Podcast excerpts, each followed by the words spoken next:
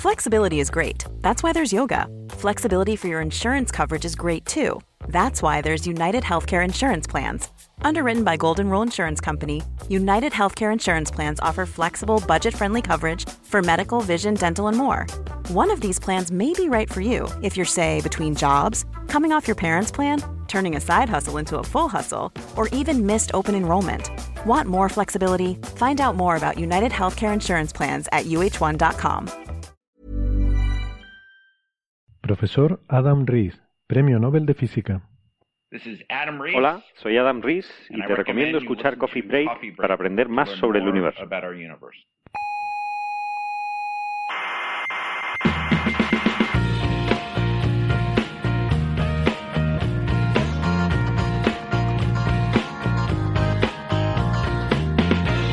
Hola, mi nombre es Marco Antonio Aguirre y estoy aquí porque la voz habitual, la de Juan Carlos, no va a poder estar porque él tiene un mandado. Así que me toca a mí hacer la entradilla del coffee break y lo, lo voy a hacer con tristeza porque yo soy de la opinión de que la ciencia, con su soberbia, está destrozando España. Una gran nación que otrora fue grande y gloriosa y ahora se, se está convirtiendo en un lodazar por culpa de la ciencia y del relativismo moral y la soberbia de los pseudo intelectuales que hablan a través del buenismo radiofónico. Aquí comienza Coffee Break, la tertulia semanal de la actualidad científica.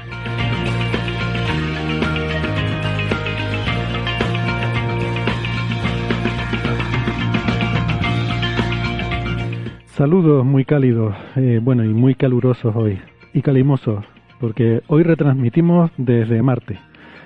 Les damos la bienvenida al Salón de Actos del Museo de la Ciencia y el Cosmos de Tenerife, que, eh, eso sí, si quieren acercarse, aquí se está muy, muy bien, eh, el edificio es muy fresquito, el Salón de Actos tiene aire acondicionado, aunque, eh, aunque hoy no está funcionando, porque tiene esta cosa que cuando hace mucho calor se avería. Pero bueno, que se está bien y con la iluminación bajita para que se puedan echar la cabezadita a gusto sin ningún problema. Como cada semana, les arrullamos con este arrorró que es nuestra tertulia de la actualidad de la ciencia. Les habla Héctor Socas y esto es Coffee Break, Señal y Ruido.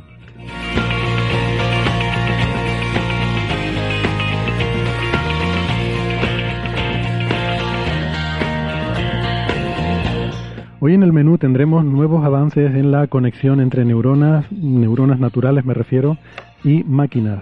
Eh, hablaremos también del lenguaje humano y de su capacidad de transmitir información, o más bien de su velocidad a los baudios, que ya nadie habla de los baudios, me da pena. los baudios eran muy famosos, pero ya se están olvidando. Y también debatiremos sobre detecciones del isótopo de hierro 60, que nos hablan del paso de la Tierra por remanentes de supernova. Y por último, sobre algunas ideas para detectar un posible agujero negro primordial que estuviera oculto en el sistema solar exterior. Y algunas de estas ideas, por cierto, impulsadas por investigadores famosos como Ed Witten o Avi Loeb.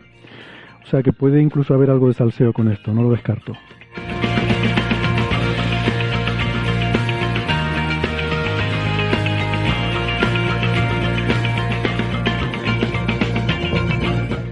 Pero antes de todo esto les quiero recordar lo de siempre, que eh, además de la radio también estamos en muchas plataformas de internet, como en Evox, en Spotify, en Google Podcast, en Apple Podcast, en TuneIn y en Lecton.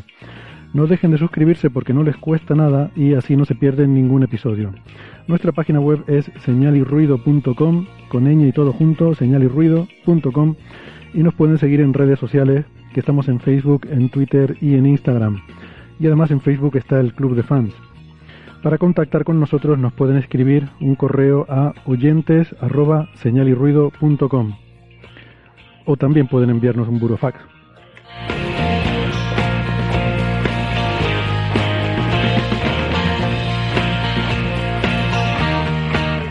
Si son más de la radio analógica de toda la vida, nos pueden escuchar en Canarias, en Icoden Daute Radio, Radio ECA y Ondas Yaiza.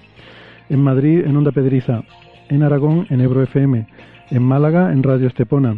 Y en Argentina, en la FM 99.9 de Mar del Plata y en Radio Voces de La Rioja. En Radios Online damos la bienvenida a los oyentes de sinradio.es y además también, como siempre, en cienciaes.com, Onda Bética y la eh, emisora bilingüe de Edimburgo, Escocia, la Spanish Rock Shot Radio.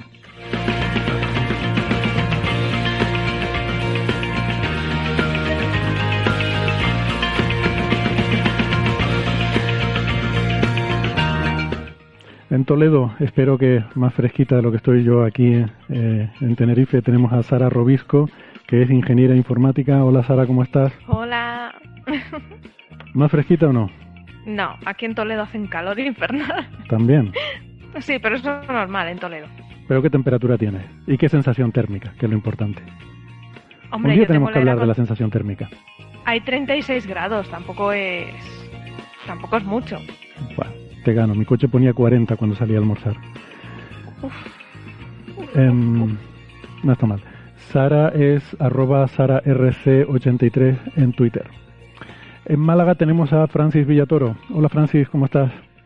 Muy bien, aquí estamos en Málaga. Hoy tenemos calor húmedo, pero básicamente la temperatura ronda los 30 grados, 31 grados así. Lo que pasa es que con humedad, pues la sensación térmica es un poquito mayor, ¿no? Serán 2 o 3 grados mayor, ¿no? No hay viento, no hay un viento eh, que ayude, aunque se agradece muchísimo la sombra. Si vas andando solo por la sombra, lo vas agradeciendo y en una que otra esquina te encuentras un poquito de, aire agradable. Pero en general, en el momento en el que sales un poquito al sol, empiezas a sudar a chorros y con la mascarilla, la mascarilla completamente húmeda. Ese eh, calor húmedo que sales de la ducha y sigues mojadito. Sí, exactamente, te secas y te secas y sigues mojado, ¿no? Bueno, pero mañana vamos a tener Terral, ¿eh? Terral es calor seco. Se espera, se augura para Málaga un incremento de temperatura, pero con calor seco, con lo que eh, eso pues a alguna gente pues le viene mucho mejor. Hay otra gente a la que viene peor, ¿eh? O sea, es una cuestión de gustos. Mm. Pero y después bajar las temperaturas el fin de semana. Eso de se augura suena a que alguien lo ha visto en los pozos del té o que lo ha que, una bola de cristal que, lo sí sí sí no, no, suena muy científico suena más bien a bueno otro tipo lo auguran los modelos matemáticos. Lo que pasa es que el, Málaga como muchas ciudades no tienen un microclima no muy, concreto. Entonces eh, muchas veces las estimaciones estamos rodeados como una especie como de herradura de montañas un poquito más altas y eso mm. genera un microclima muy especial. Las predicciones a nivel nacional y a nivel andaluz de lo que va a pasar en Málaga capital muchas veces no son muy fiables. Mm. Eh, Francis es profesor en la Universidad de Málaga, es eh, físico, informático y doctor en matemáticas, es arroba emulenews en Twitter. Y no se pierdan los blogs de Sara, Viajando con Ciencia, y el de Francis, Emulenews. Eh, yo soy arroba La ciencia de la mula Francis. Mi blog es la ciencia de la mula Francis. Eso es. Que, no sé lo que he dicho, pero Emulenews es el... Que, que los blogs eran... sí. He puesto el nombre de Twitter, ¿no? de Twitter. Sí, le he puesto la cuenta de Twitter, perdón. La ciencia de la mula ¿Cómo se llama tu blog, uh, Sara?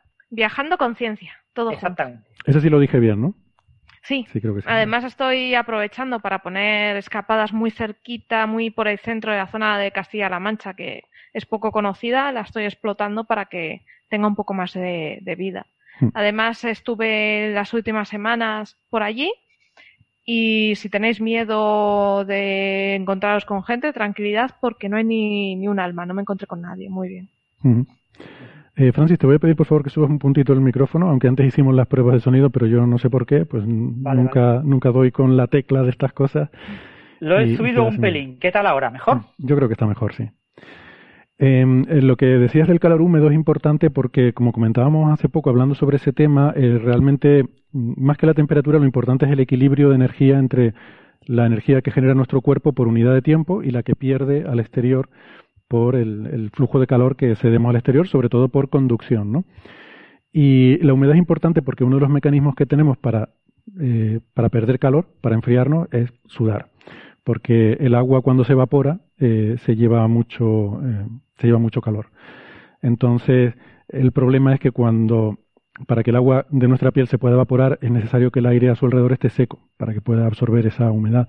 Si el aire está húmedo, entonces es mucho menos eficiente la evaporación del agua y entonces nuestro mecanismo de, de refrescar el, eh, el cuerpo pues no funciona bien y es básicamente todo lo que tenemos. O sea, no, no hay muchas más formas en las que podemos refrescar nuestro cuerpo, ¿no? Sobre todo cuando las temperaturas eh, y, encima, si la temperatura está por encima, la temperatura del aire, por encima de la temperatura del cuerpo, pues entonces no, no hay muchas más formas de, de poder desprendernos de todo el calor que generamos, ¿no?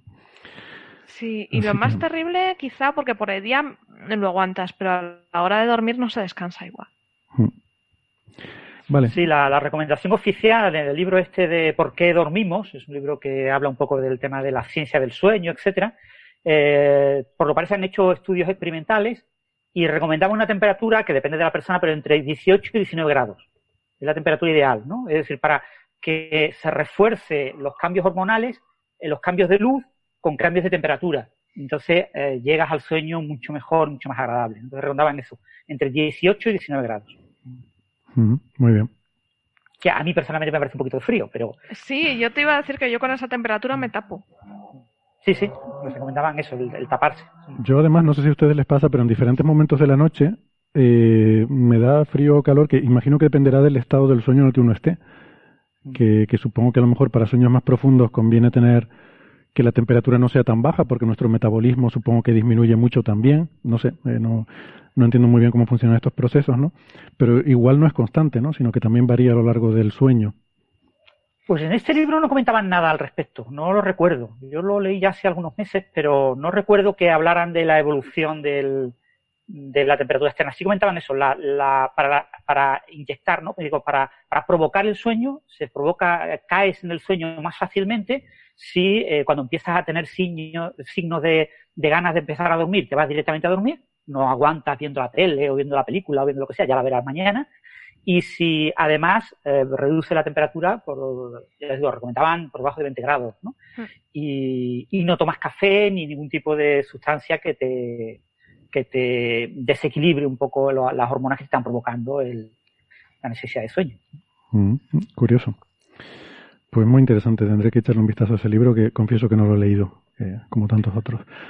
Bueno, eh, lo que sí que hemos leído un poco por encima, eh, por lo menos yo un poco por encima, pero me consta que Sara eh, lo ha hecho con bastante más interés, es un, artículo, un paper que ha salido en Advanced Biosystems, que es una revista de la editorial Whaley, eh, o como se pronuncia, que, que es un, una revista de, con bastante impacto, por lo menos si comparamos el impacto con lo que yo estoy acostumbrado en astrofísica, pero claro, cada campo tiene sus propios estándares. ¿no? No sé cómo se compara, pero mm, el artículo en sí, la verdad es que eh, es muy chulo porque habla de estas cosas de, em, de, cómo, eh, digamos que poner electrodos a nivel con nanotecnología, o sea, nanoelectrodos en nuestras neuronas para intentar entender lo que está pasando ahí, ¿no? Una especie de interfaz entre eh, las neuronas y, la máquina, pero no, no en plan Elon Musk de, para una utilidad práctica, para, para hacer una radio que escuches directamente en las neuronas y te meta el reggaetón hasta el cerebro, sino mm, de una orientado más bien a la investigación, a posibles aplicaciones biomédicas. Eh, todo este tipo de cuestiones tienen una utilidad de diagnóstico y un potencial de desarrollo futuro tremendo, ¿no? Para entender mejor cómo funcionan eh, nuestro tejido neuronal, cómo funciona eh, eh, todo lo que tiene que ver con nuestro, nuestro sistema neuronal y entender también las enfermedades que, que sufre y, en general todo, todo el funcionamiento. Que además se da la situación, Sara, de que uno de los coautores de este artículo, Lucas Pérez, creo que, que, es amigo, ¿no? Sí. Y, lo... Conozco a Lucas Pérez, él es investigador del, del IMDEA, porque no sé si sabéis que esto es forma parte este paper de un proyecto que es un proyecto de la Fundación IMDEA que hace nanociencia, el, eh, a gente de la Universidad Complutense, que también está allí Lucas, y eh, el Hospital Nacional de Parapléjicos, que este hospital de parapléjicos está en Toledo y hace muchísima investigación, sobre todo eh, sobre estos temas. ¿Y por qué este proyecto? Muy fácil.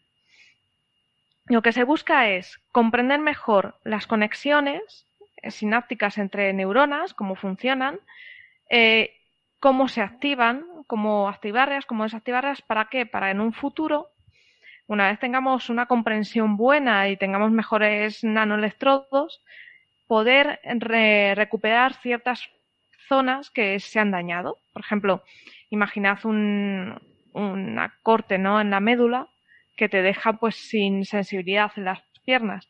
Pues la idea es evolucionar la tecnología y hacer nanotecnología para recuperar todo esto. O recuperarse después de un ictus, cosas así. Eh, son proyectos súper bonitos, súper interesantes, porque hacen cosas increíbles. Y de vez en cuando, pues eso, sacan papers muy chulos. Uno de ellos es este. Y desde hace muchos años se sabe que hacer nanoconectores eh, viene muy bien pues para, para saber cómo, cómo funcionan nuestras neuronas. Pero hasta ahora, ¿cómo se hacía? Pues con placas de oro eh, bastante, pues muy, muy finitas, a escala nanométrica, pero lisas.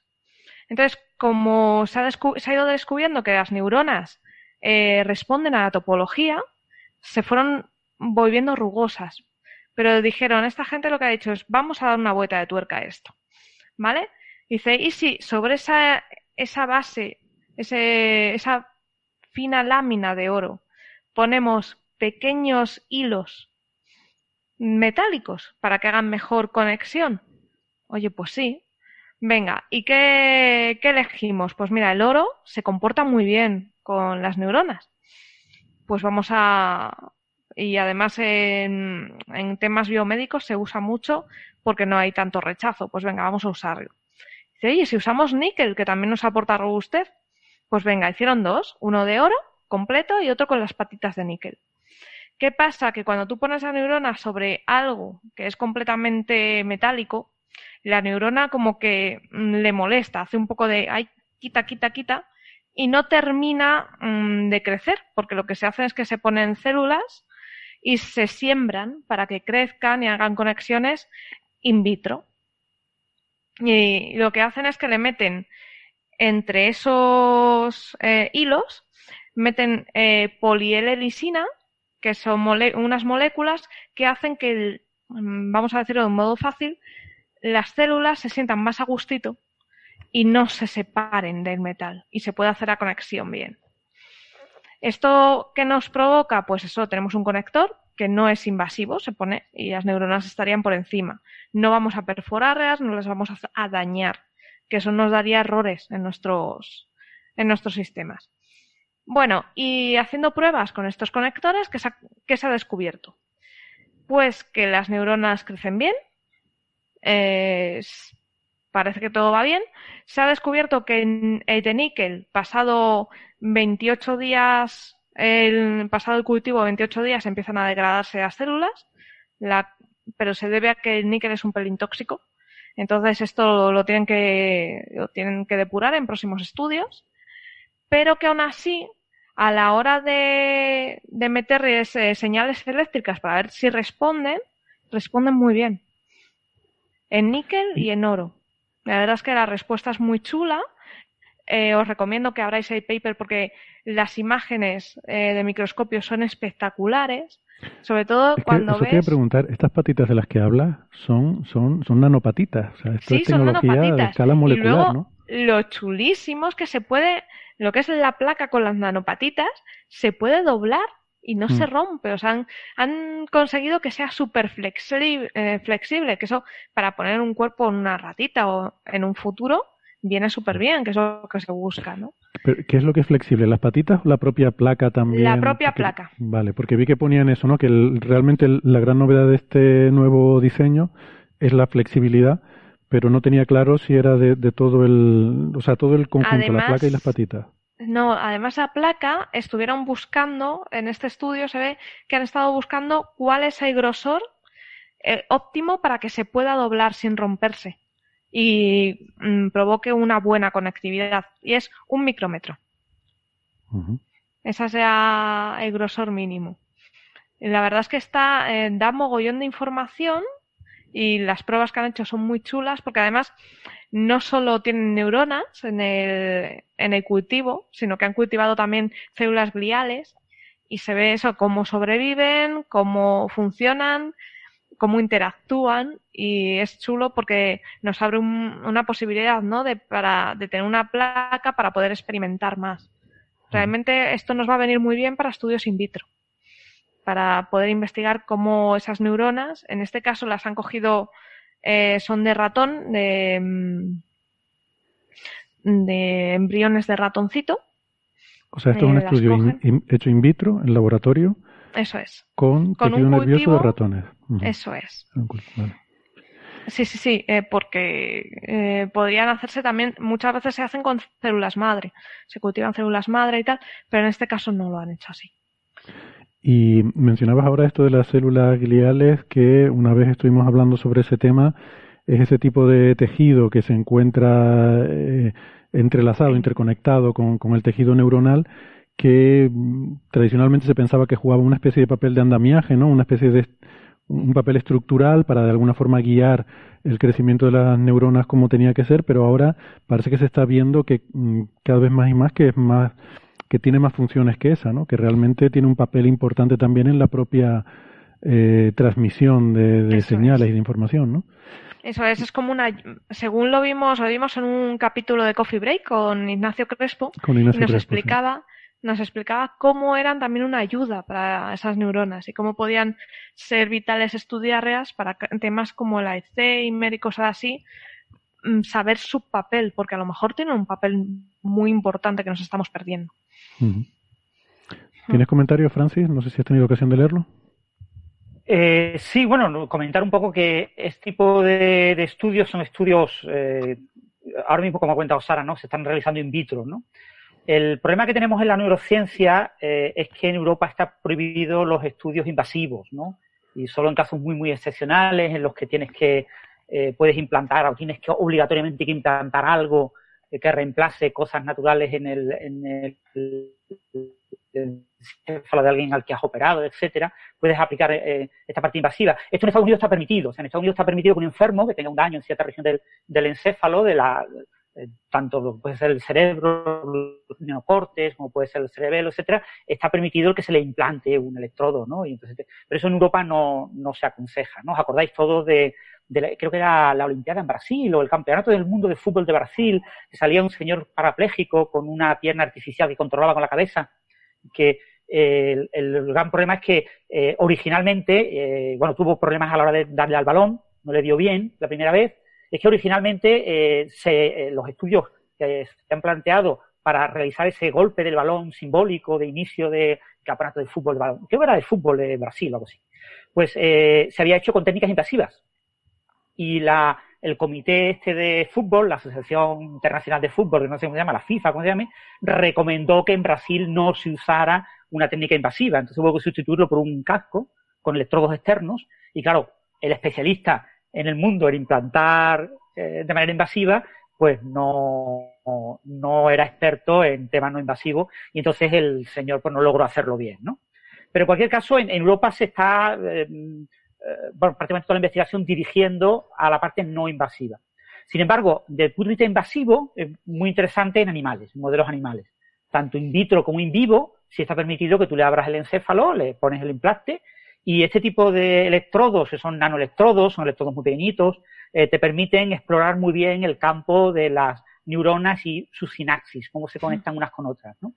Eh, el problema que tiene este tipo de electrodos in vitro es lo que ha comentado Sara, ¿no? Y es que es muy difícil lograr unos electrodos eh, biocompat- biocompatibles que no malogren, que no alteren ese estado natural de, de- ese, ese- ese, ese tejido que estás manteniendo in vitro, pues eh, sufre daño debido a los electrodos. Entonces, este nuevo tipo de electrodos, nanoelectrodos, son mucho más pequeños que las propias células, eh, producen un daño muy inferior a los electrodos habituales, que son como agujitas, y, y son agujitas más separadas, en escala micrométrica, y por lo tanto eh, son agujitas que producen un daño mayor. ¿no?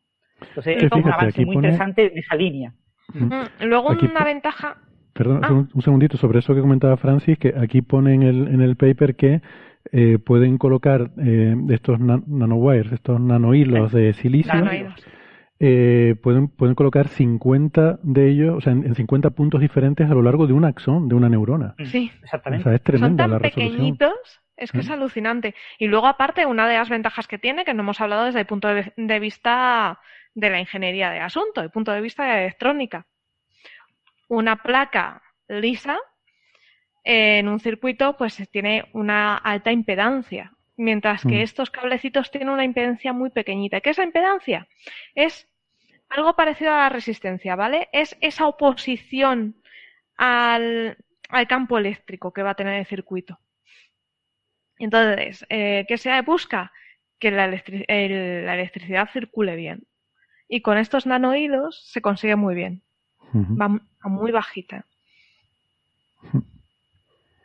Eh, no sé si te, interrumpí, Francis. no, no, no. Eh, no solamente comentar eso. Bueno, que, esto es in vitro, ¿no? Y que, ah. eh, por desgracia, pues en Europa pues no va a tener una repercusión desde el punto de vista biomédico, en tratamiento de pacientes, etcétera, directa, porque eh, no está permitido el uso de implantes invasivos en Europa, ¿no? Pero aún así, el entender mejor muchas enfermedades neurodegenerativas, etcétera, con animales modelo, sí se puede hacer con ese tipo de implantes y eso nos va a ayudar mucho a, entender, eh, pues posibles enfermedades, etcétera, que después tendrán un impacto en humanos.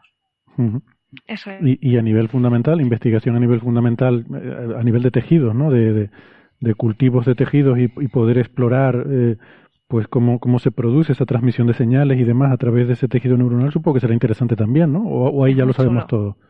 No, no, no, hay muchísimas cosas que ignoramos, ¿eh? O sea, mm. el, el tema de, de eh, claro, el, el, hay que recordar que el, hay dos tipos de sinapsis, dos tipos de, de, comunicación. Una comunicación, digamos, más bien eléctrica, ¿no? Que son pasos de iones de sodio y potasio. Y hay una comunicación puramente química, la sinapsis química, ¿no? La, la sinapsis eh, eléctrica, la, la, por iones, es la que induce la acumulación de ciertos neurotransmisores en unas vesículas, que cuando la vesícula alcanza un cierto tamaño, la vesícula eh, está, está, generando como en la parte externa de la célula, eh, se rompe la vesícula y transmite esos neurotransmisores a otra célula y se produce la sinapsis química. Es decir, la sinapsis eléctrica es la que está como acumulando, está provocando la acumulación de ciertos neurotransmisores que cuando llegan a cierta situación eh, se rompen y provocan la sinapsis química, ¿no? La, la induce la sinapsis química la sinapsis eh, eléctrica. Entonces, todo ese tipo de procesos no se conocen muy bien, hay una enorme cantidad de aleatoriedad, si las vesículas sinápticas se acumulan más de un tipo de neurotransmisor o solamente un único tipo, eh, cómo, eh, qué, cuál es el tamaño promedio en función de la actividad, etcétera. Hay muchísimos detalles que todavía ignoramos. Mm. la, sinapsis eléctrica está más estudiada porque se pudo estudiar en, en axones de pulpos y de animales que tienen axones enormes, ¿no? Pero en la sinapsis química está muy, muy poco estudiada. Y el cómo una implica a la otra, eh, todavía queda muchísimo por trabajar. Ya. El, eh, porque una cosa que, eh, por ejemplo, sí, que, que, he leído porque siempre me ha intrigado mucho, ¿no? Es el, las escalas temporales en las que pensamos. Eh, y bueno, entiendo que eso debe al final eh, tener relación en, última instancia con el tiempo involucrado en, el desarrollo de la sinapsis, que por lo que he leído, bueno, depende de, muchas cuestiones, tipo neurona, etcétera, pero puede estar entre centésimas o incluso milésimas de segundo y décimas de segundo, ¿no? Que es un poco lo que limita. Pero claro, ahora según decías esto, me entra la duda, ese es el tiempo en el que, digamos, se ejecuta una sinapsis, pero desde que una neurona se dispara hasta que puede volverse a disparar, supongo que debe haber un cierto tiempo de recarga, porque todo este proceso que me hablas de romper vesículas y no sé qué, mm, suena que tiene cierta complejidad. O sea, para una neurona poder recargar y poder volver a disparar una sinapsis, imagino que debe transcurrir un tiempo. Hmm. Sí, pero también hay que recordar eso, que, que no todas las vesículas se rompen al mismo tiempo. ¿vale? Las vesículas se van acumulando, entonces tú vas acumulando, tú vas a acumular cientos de vesículas, no sé si habéis visto algunas imágenes microscópico muy bonitas mm. en las que con unos marcadores marcan dónde están las vesículas con los transmisores y ves que la, la, eh, el axón y la parte final de la, del axón fundamentalmente está lleno como de verruguitas. Mm. son esa, y esas verruguitas van creciendo de tamaño. Entonces, cuando tú vas rompiendo alguna de esas verruguitas, otras quedan todavía. O sea que no, no es tampoco un tema de que eh, rompas la verruguita y ahora tienes que esperar a que desde cero vuelva a surgir, ¿no? Además eh, que dependiendo de lo que quiera hacer, soltará un neurotransmisor u otro. Entonces, no va a estar constantemente soltando el mismo. Y después el, tema de la frecuencia. Bueno, aquí hay eh, las ondas más fáciles de medir son esas, son las de tipo hercio, eh, décimas de hercio, etcétera, son las más fáciles, las más estudiadas. Pero también hay eh, ondas sinápticas ultralentas que tardan minutos, incluso horas. Y es un tema muy, muy difícil de estudiar con los electrodos actuales. Es un tema que se está trabajando mucho en, en tema de nanociencia, en tema de nanotecnología, de buscar electrodos capaces de eh, mirar esas respuestas tan extremadamente lentas, porque se considera que estas ondas eh, pueden estar relacionadas con estados cognitivos tipo conciencia, etcétera. Eso que le pregunten a Penrose, eh, la sinapsis cuántica de, para estudiar eso. Tienes que meter ahí un electrodo cuántico para, para leer esas cosas. Claro, uno de los futuros de, la, de estos grandes proyectos, el proyecto Brain, el proyecto europeo, hay varios proyectos eh, eh, de, este tipo de proyectos de, le llaman, en, en Europa le llaman flagship. Son proyectos de mil millones de euros durante diez años. Y, y ahora mismo hay tres en activo. Está el del cerebro, está el del grafeno y está eh, el más reciente que es de eh, tecnologías de información cuántica, ¿no? solo ordenadores cuánticos, tecnologías en general cuánticas. ¿no? y, y, el proyecto de, del cerebro creo que lleva ya, debe ya acabando los 10 años, o sea, debe llevar como 7 años o así. ¿no? Sí. Y de ese orden. Y, y, bueno, mm, hay un proyecto parecido en Estados Unidos, hay un proyecto parecido en Japón, hay un proyecto parecido en China, hay, hay, en Corea, hay varios países que están poniendo enormes cantidades de dinero para entender mejor el funcionamiento del encéfalo, porque se piensa que en un futuro no muy lejano eh, será clave eh, el, acceso a la información eh, vía electrodos en nuestro cerebro. O sea, el tema de eliminar, por ejemplo, los teclados, eliminar los sistemas de reconocimiento de voz, muchas de estas cosas sustituirlos por implantes. Y esto es una cosa que dará económicamente muchísimo dinero, sobre todo si son implantes no, invasivos, ¿no? un pequeño casco que te pones, una pequeña cosita tipo mm, casco de esto de, de mm, audio o algo parecido, que te lo pongas y que con eso controles con tu cerebro cosas, ¿no? Y eso es una cosa que, que, se ve factible, se puede ver, en monos se ha hecho, hay monos que han logrado eh, transmitir ese tipo de información, ese tipo de información se puede codificar y transmitir por vía internet, ha habido monos que han controlado el brazo de otro mono a miles de kilómetros de distancia, eh, vía internet, y, y hay monos que controlan robots, eh, incluso en animales más pequeños se ha logrado controlar al propio animal, que el animal haga cosas, ¿no? Y, sin querer, ¿no? Tú le provocas que haga algo, ¿no? Y todo eso estamos todavía en una fase primitiva, no entendemos muchas cosas, pero sin lugar a dudas, desde el punto de vista económico, eso será hay un mercado increíble en ese tipo de cosas, ¿no? Porque a todos nos mm. encantaría, ¿no? Mm. Eh, hace dos o tres años, ¿no? Ahora tres o cuatro años, quizás, eh, surgieron en, en, para juguetes en Navidad varios juguetes de este tipo que se controlaban con la mente. No sé si os acordáis. Se, se, puso de moda un año y, y, parece que no tuvo mucho éxito y se dejó de usar, ¿no? Era para que los niños controlaran con la mente pues un, un, un cochecito o algo así por el estilo, les ponían eh, unos electrodos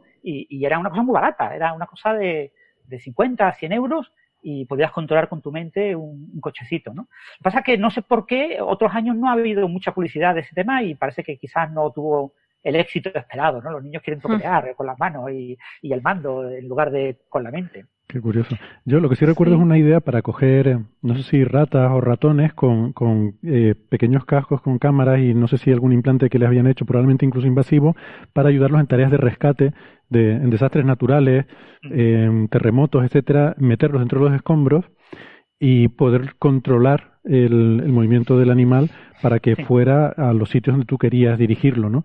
Y eso de alguna forma se conseguía de una forma bastante tosca, pero podías un poco decirle algo así como a la derecha, a la derecha, a la izquierda, arriba, abajo, ¿no?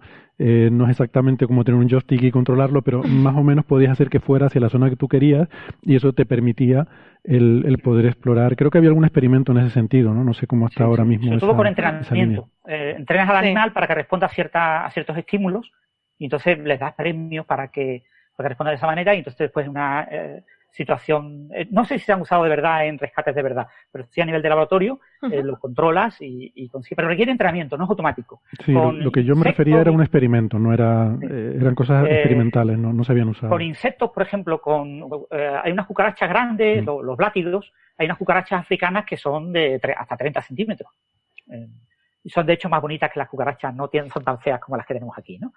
Y se le puede implantar eh, electrodos en la cabeza y tener un control completo de la cucaracha. Puedes hacer que la cucaracha se mueva no donde ella quiera. O sea, puedes hacer que se pare y la pobrecilla se queda parada y no es capaz de moverse. Y se, y se mueve donde tú quieras. Y con eso tú puedes controlar eh, este animal en ese tipo de situaciones. Le puedes implantar una pequeña microcámara y llevarla con un control que ahora mismo con un mamífero no somos capaces de hacer. ¿no? o sea, el mamífero tú le puedes estimular para que él responda a ese estímulo y diga de voluntad propia, ah, pues mira, pues como me van a dar una recompensa, hago lo que me mandan. ¿no? Sí. Eh, pero eh, con, la, con insectos se ha logrado eh, el control absoluto, es decir, el propio insecto hace lo que tú digas. Claro, igual es un sistema más simple. Bueno, de hecho la propia naturaleza lo hace, ¿no? Eh, hay un hongo que lo hace. Ah, un hongo, no, yo sabía una avispa, el, el rollo este que es muy chungo y muy desagradable. De, de, estas cosas que superan lo que vemos en cualquier película de terror. La, naturaleza supera nuestras, eh, en fin, nuestras pesadillas más, más grotescas con si hay una historia de una avispa que usa una cucaracha para meterle dentro los huevos, conducirlo, o sea, la, prácticamente la convierte en un zombie con eh, una neurotoxina que le implanta y que la convierte en una a la cucaracha en una esclava total de la avispa, ¿no? Y entonces la lleva donde quiere, le, le mete los huevos, luego ahí las crías nacen, se comen toda la cucaracha de, de dentro a afuera, bueno, es muy desagradable la historia. De ahí... Sí, sí, sí. Lo busco eh. por Wikipedia, avispa esmeralda. Ampulex compresa. Muy bien. Sí, había unas hormigas zombies también, por, Un hongo, sí. Mm. Y otra cosa, otra utilidad de estos electrodos, aunque sean invasivos, es para hacer retinas artificiales. No sé si lo sabéis, para intentar devolver la visión a, a las personas ciegas, que eso también se está investigando mucho. Claro, claro. Qué bueno. Sí, aplicaciones hay mm. muchas y es un trabajo muy, muy interesante y a ver qué futuro tiene, cómo evoluciona en el futuro. Sí, ojalá haya suerte. Y de todas formas, me comentó Lucas que están, este es el primer paper y tienen otro ya a puntito de salir en el horno, así que a ver qué nos cuentan. Pues nada, lo, leeremos con interés. De momento es lo que hay en este y no me puedo resistir a decir, pues hasta luego Lucas, gracias por, el trabajo y el paper. Y vamos a seguir con el siguiente tema, que eh, como les decía, la, palabra baudio es una palabra que a mí me gusta mucho y se está perdiendo. Pues y aquí tenemos la oportunidad de recuperarlo gracias a este paper que, encontró Sara también en Science Advances de una serie de investigadores que estudian la velocidad de transmisión del lenguaje eh, de diferentes lenguas eh, humanas, hacen la comparación para diferentes idiomas, diferentes lenguas, y concluyen que hay una especie de velocidad universal, más o menos, que son esos 39 baudios o algo así, ¿no? sí. Como cuando... Eh, 39,15 en concreto, pero el, tema nos lo propuso eh, un oyente, nos lo propuso Maverick Code, que es profe en la Universidad de Alcalá y muy buena gente. Le mandamos un, saludo. Le mandamos un abrazo. Que además un, un, oyente de, de, los muy activos y de hace mucho tiempo, ¿no? En redes sociales. Sí, eh. Es muy, muy activo y es que le, encanta la ciencia, tío, le encanta y lo disfruta un montón. Mm. Pues nos propuso este tema y te quedas un poco diciendo, pero a ver, ¿cómo? Porque cuando dices, toda, eh, han estudiado, esto es un equipo que se ha dedicado a estudiar 17 lenguas, ¿vale? Las ha agrupado en distintas familias o grupos, familias lingüísticas y ha cogido por cada una de esas lenguas a 10 personas para que lean un discursito. Bueno, uno, varios, ¿no? son, son varias oraciones y han determinado que, vale, todos tienen la misma tasa de información por segundo. Y dices, ¿cómo? ¿Cómo puede ser esto? Si tú has oído hablar a un italiano que va a toda velocidad, has oído hablar a un francés que va más pausado. Claro, luego dentro, dentro de una lengua habrá, por ejemplo, si me mides a mí saldrá 0,39. Pero, hmm. Sí, no, por eso han cogido 10 personas por lenguaje para hacer una media. Hmm. Si me ponen a mí, les chafo la media. Sí, porque por, eh, por ti a lo mejor hay otro más rápido, no te preocupes, que, que eso al final se va compensando. Bueno, pues eh, vieron que eh, llegaron a la conclusión de que más o menos, porque, a ver, todo esto viene de un trabajo muy, muy anterior de Claude Shannon, que dijo, eh, postula en su paper, que nuestros lenguajes, nuestras lenguas son redundantes hay mucha información que es para tirar. Y ahí se quedó el tío más a gusto que nadie. Bueno, pues llegaron estos muchachos y dijeron, no, vamos a, esto tiene que haber algo más, ¿no? O sea, ¿qué, ¿qué medimos? ¿La información que se manda en sílabas? Mm, esto me parece poco. Que por cierto, esta gente son de eh, eh son franceses del Laboratorio de Dinámica del Lenguaje de la Universidad de Lyon. Hay otro de Hong Kong, de la Universidad de Hong Kong, hay otro de la Universidad de Canterbury, o sea, son un grupete bastante majo. Un grupete. Sí, sí, sí, son como la ONU, porque hay uno de cada sitio. Pero, la, pero eh, a ver, no es ninguna tontería plantearse esta pregunta, ¿no? Porque uno pensaría, yo siempre he pensado, así intuitivamente, sin, sin darle muchas vueltas ni, ni hacer números, que por ejemplo, un idioma como el inglés tiene mucho más braulios, ¿no? Como dice la gente antes. Más braulios, sí. Más braulios porque tiene palabras más cortitas y que las dicen más rápido. Y yo hubiera pensado que tienen, mm, que, que se transmite más información por segundo. Eh, y que, por ejemplo, en español o en italiano, o no te digo ya en alemán, que eh, construyen esas palabras tan largas, pues claro, eh, son, son palabras más largas, se tarda más en decirlas, pero parece que de alguna forma eso se compensa luego con el contenido en información. Claro, pero para medir esto tenemos que hacer primero dos escalas. Uno, medir la información de cada lenguaje, qué información hay por palabra, o, vamos, ellos miden siempre hablado, ¿vale? Mm. Porque no es solo cuando yo hablo, no solo son las sílabas, tenemos lenguajes como el tailandés o como el coreano, que esa misma sílaba pronunciada con una entonación significa una cosa, pronunciada por otra entonación significa otra. O sea, tenemos lenguajes que eh, cada sílaba tiene más o menos bits. Bueno, pero eso nos pasa en español también. O sea, yo cuando le pedía permiso a mi madre para hacer algo o le decía que sí podía hacer algo, no es lo mismo que me dijera sí, claro, que que me dijera sí, claro. Tú ya sabías de la entonación si era un sí o un no. O sea, el, el tono llevaba información también. Eso es. Bueno, pues esto es lo primero que han hecho. Han ido viendo la, eh, información eh, necesaria para codificar cada lenguaje. ¿Vale? Les ha dado una media y eso es lo que han, lo que han apuntado para cada uno de ellos. ¿Vale? Cada uno tiene la suya.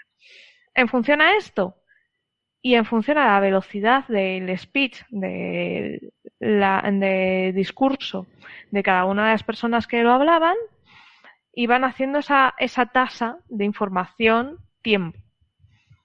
Y lo sorprendente fue cuando hicieron los cálculos y dijeron leñe, que todas coinciden, 39 con 15. Esto es un poco curioso, ¿no?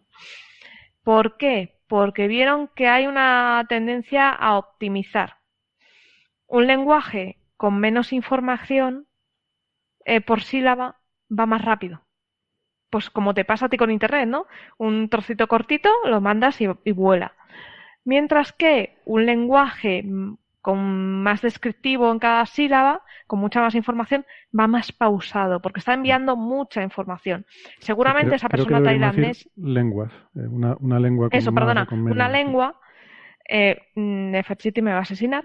Eh, una lengua pues con más dificultad, por ejemplo, el tailandés con sus entonaciones, como tienes que diferenciar entre esas entonaciones para que tu receptor te entienda bien, vas más despacio porque estás mandando mucha información. Entonces, se equiparan. ¿Y por qué esa velocidad? ¿Qué es lo que nos limita a 39,15 bits por segundo?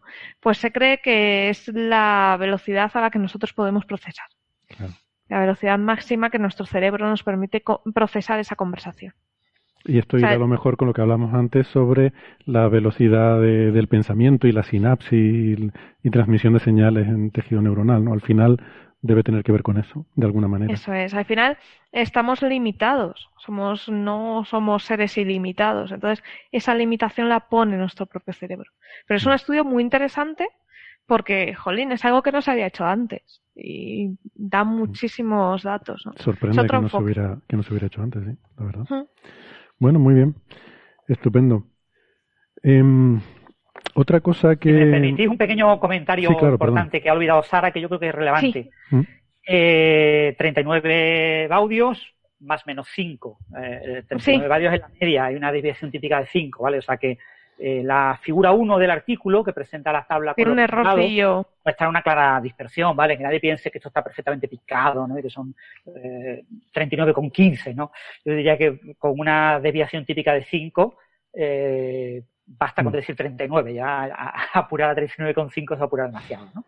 Sí, Y, y, eso a lo mejor hasta puede ser con una muestra de 10 personas, pues puede ser incluso la propia variabilidad intrínseca de una persona a otra, ¿no? Que a lo mejor ni hmm. siquiera representa la propia lengua. Habría que hacer una estadística mucho más exhaustiva con muchas más muestras para poder separar el efecto de la, la dispersión interna de la diferencia de una lengua a otra, ¿no? Pero bueno, eh, la verdad que me, resulta sorprendente que se llegue a esa convergencia incluso a esos niveles, ¿no? Yo no lo hubiera esperado, la verdad.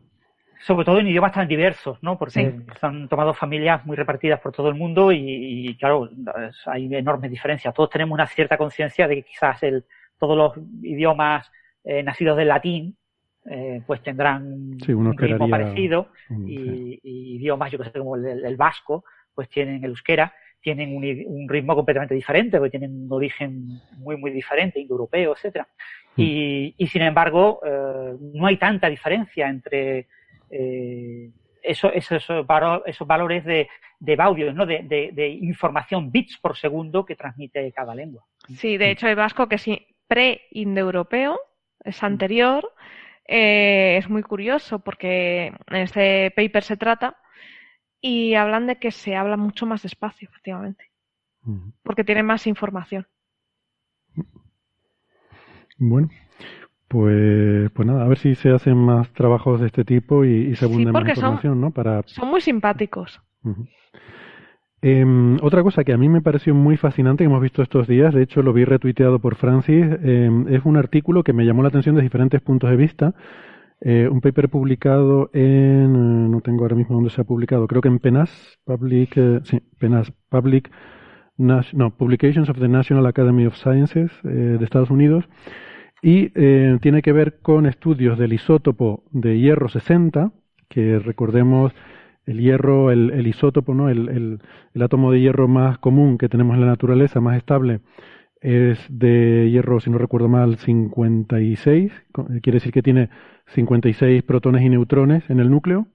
El hierro tiene 26 protones y 26 electrones, eh, pero su masa atómica normalmente es 56. O sea, que tiene 26 protones y 30 neutrones curioso, ¿no? Cuando los núcleos se van haciendo más grandes, van necesitando más neutrones que protones, supongo que para dar estabilidad, ¿no? Para dar, porque los neutrones son como los que dan consistencia ahí al, al núcleo, no son la levadura de, del núcleo para mantenerlo consistente, ¿no? Cada vez vas necesitando más porque hay más repulsión entre los protones. Supongo que igual estoy diciendo un disparate, si no, ya Francis me No, sí, sí, exactamente. La, cuando más protones tienes, más probable es que dos protones se encuentren próximos y se requieran repeler por su carga eléctrica positiva y, entonces es necesario que haya más neutrones para que haya una mayor probabilidad de que un protón piense que lo que tiene al lado no es un protón sino un neutrón. Sí, muy bien explicado, me ha gustado lo de que un protón piense que tal. Bueno, pues eh, ese es el isótopo normal, pero eh, hay otro isótopo que también es mm, bastante estable, que es el hierro 60, o sea, tiene cuatro neutrones más que este, y su vida media es de un par de millones de años, 2,6 millones de años o algo así. Entonces, un isótopo muy interesante porque quiere decir con esa vida media que no puede haber sobrevivido desde el principio de la Tierra, hace 4.500 millones de años cuando se formó, y que por tanto, si encontramos ese isótopo, debe ser extraterrestre, debe haberse formado. Eh, este isótopo se forma sobre todo en explosiones de supernova o en el interior de estrellas muy masivas y luego es expulsado por medio de vientos al medio interestelar. Entonces, si eh, ese hierro 60 que encontremos debe, debe venir del espacio, de alguna forma.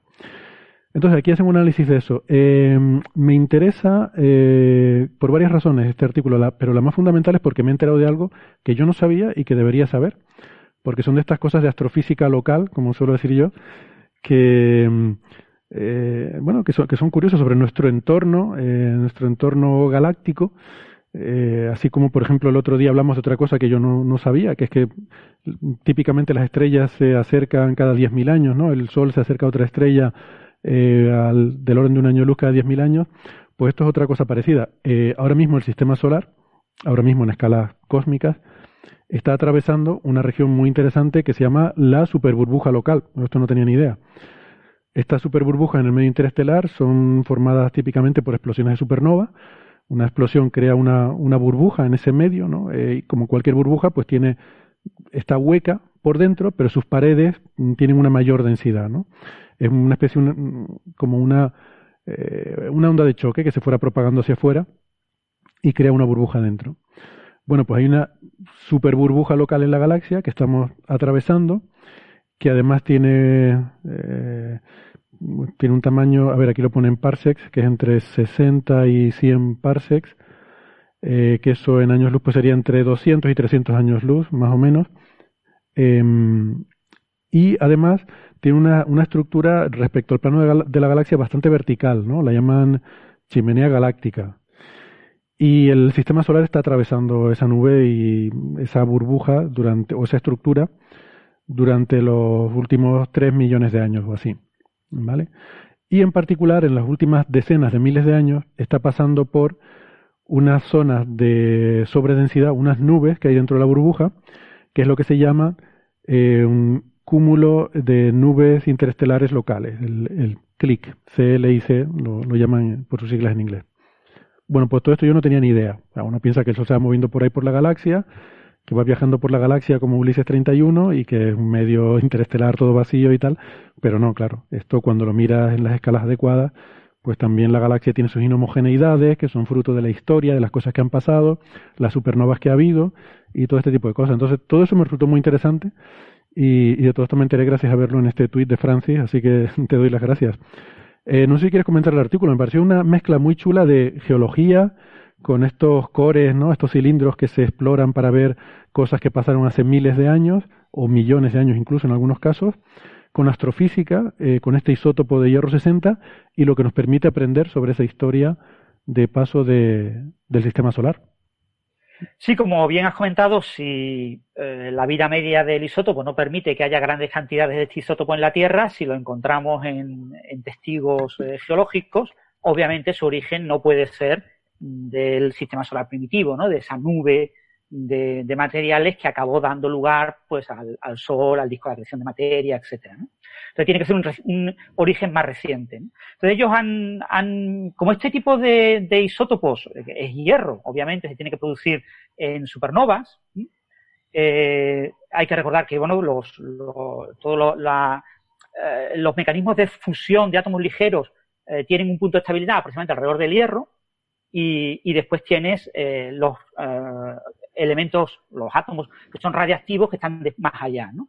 Entonces, eh, los eh, elementos pesados hasta el hierro, pues básicamente se producen en estrellas conforme van eh, consumiendo su combustible, primero eh, hidrógeno, entonces cambian de estado y tienen una mayor presión en el, en el núcleo y lo que permite consumir pues el producto de la fusión del hidrógeno, que era básicamente helio, y así van poniéndose capas como una cebolla de diferentes materiales y van siendo diferentes etapas de la vida de la estrella en las que se van consumiendo diferentes eh, productos y en las últimas eh, fases pues se produce mucha cantidad de hierro, ¿no? Entonces, si tenemos un exceso de hierro 60, que sabemos que en eh, laboratorios químicos pues prácticamente es un elemento sintético, hubo que sintetizarlo para poder descubrir este isótopo, porque en la Tierra las cantidades que hay son extremadamente son bajas, pues entonces eh, este elemento, si tenemos, pero aún así son cantidades mayores de las esperadas, pues indican que tuvo que llegar a la Tierra de alguna manera. ¿no? Mm.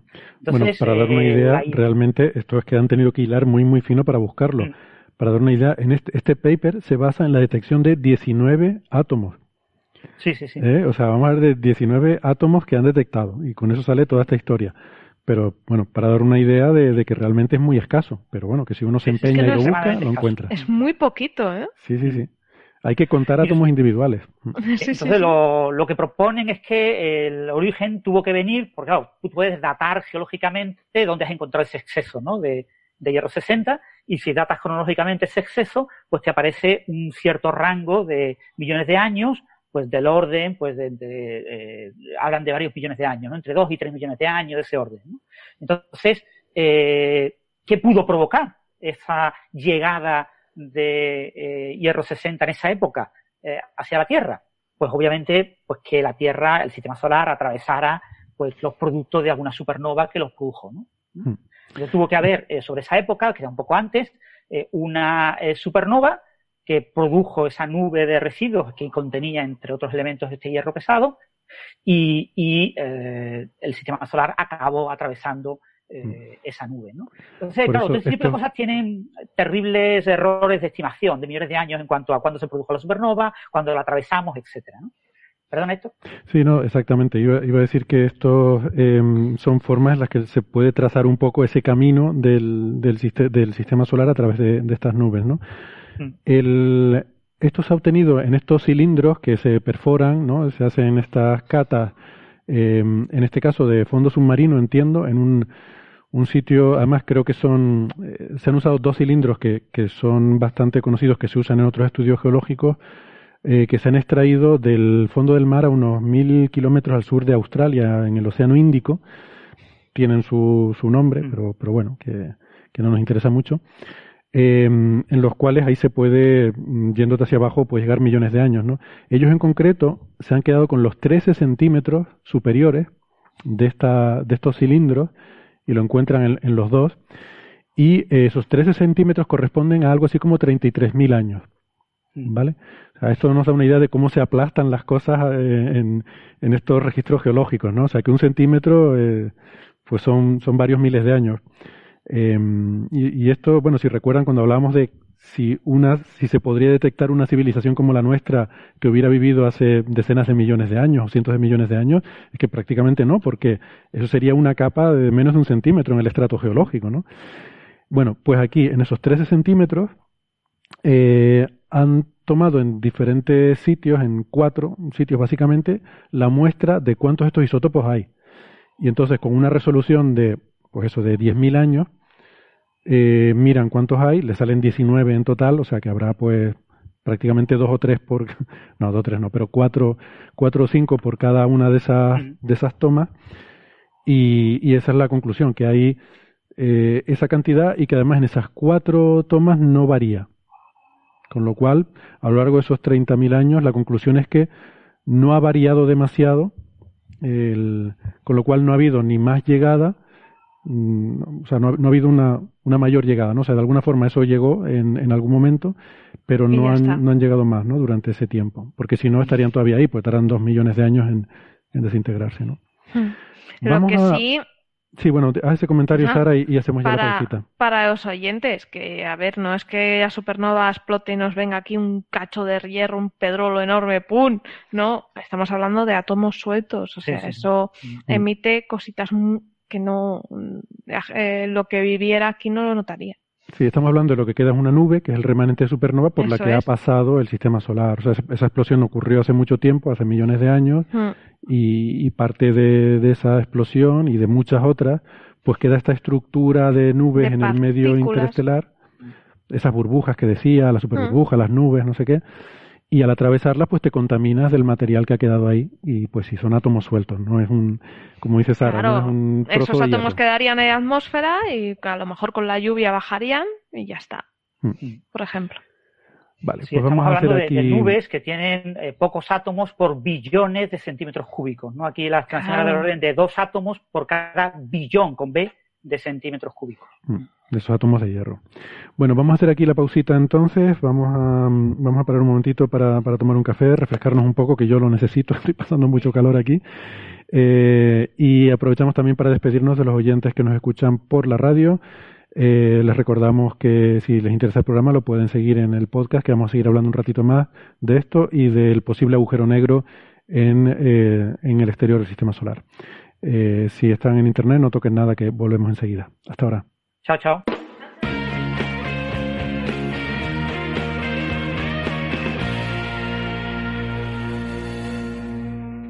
Muy bien, pues gracias por seguir acompañándonos. Eh, ahora, en este momento, además, eh, saludamos que se incorpora a la tertulia a José Edelstein. Hola, ¿qué tal, José? ¿Qué tal? ¿Cómo estáis? Los tres. Muy bien. Un placer estar con vosotros. Encantados de tenerte por aquí. José es, bueno, ya, eh, ya lo conocen los habituales del programa, es profesor de física en la Universidad de Santiago de Compostela.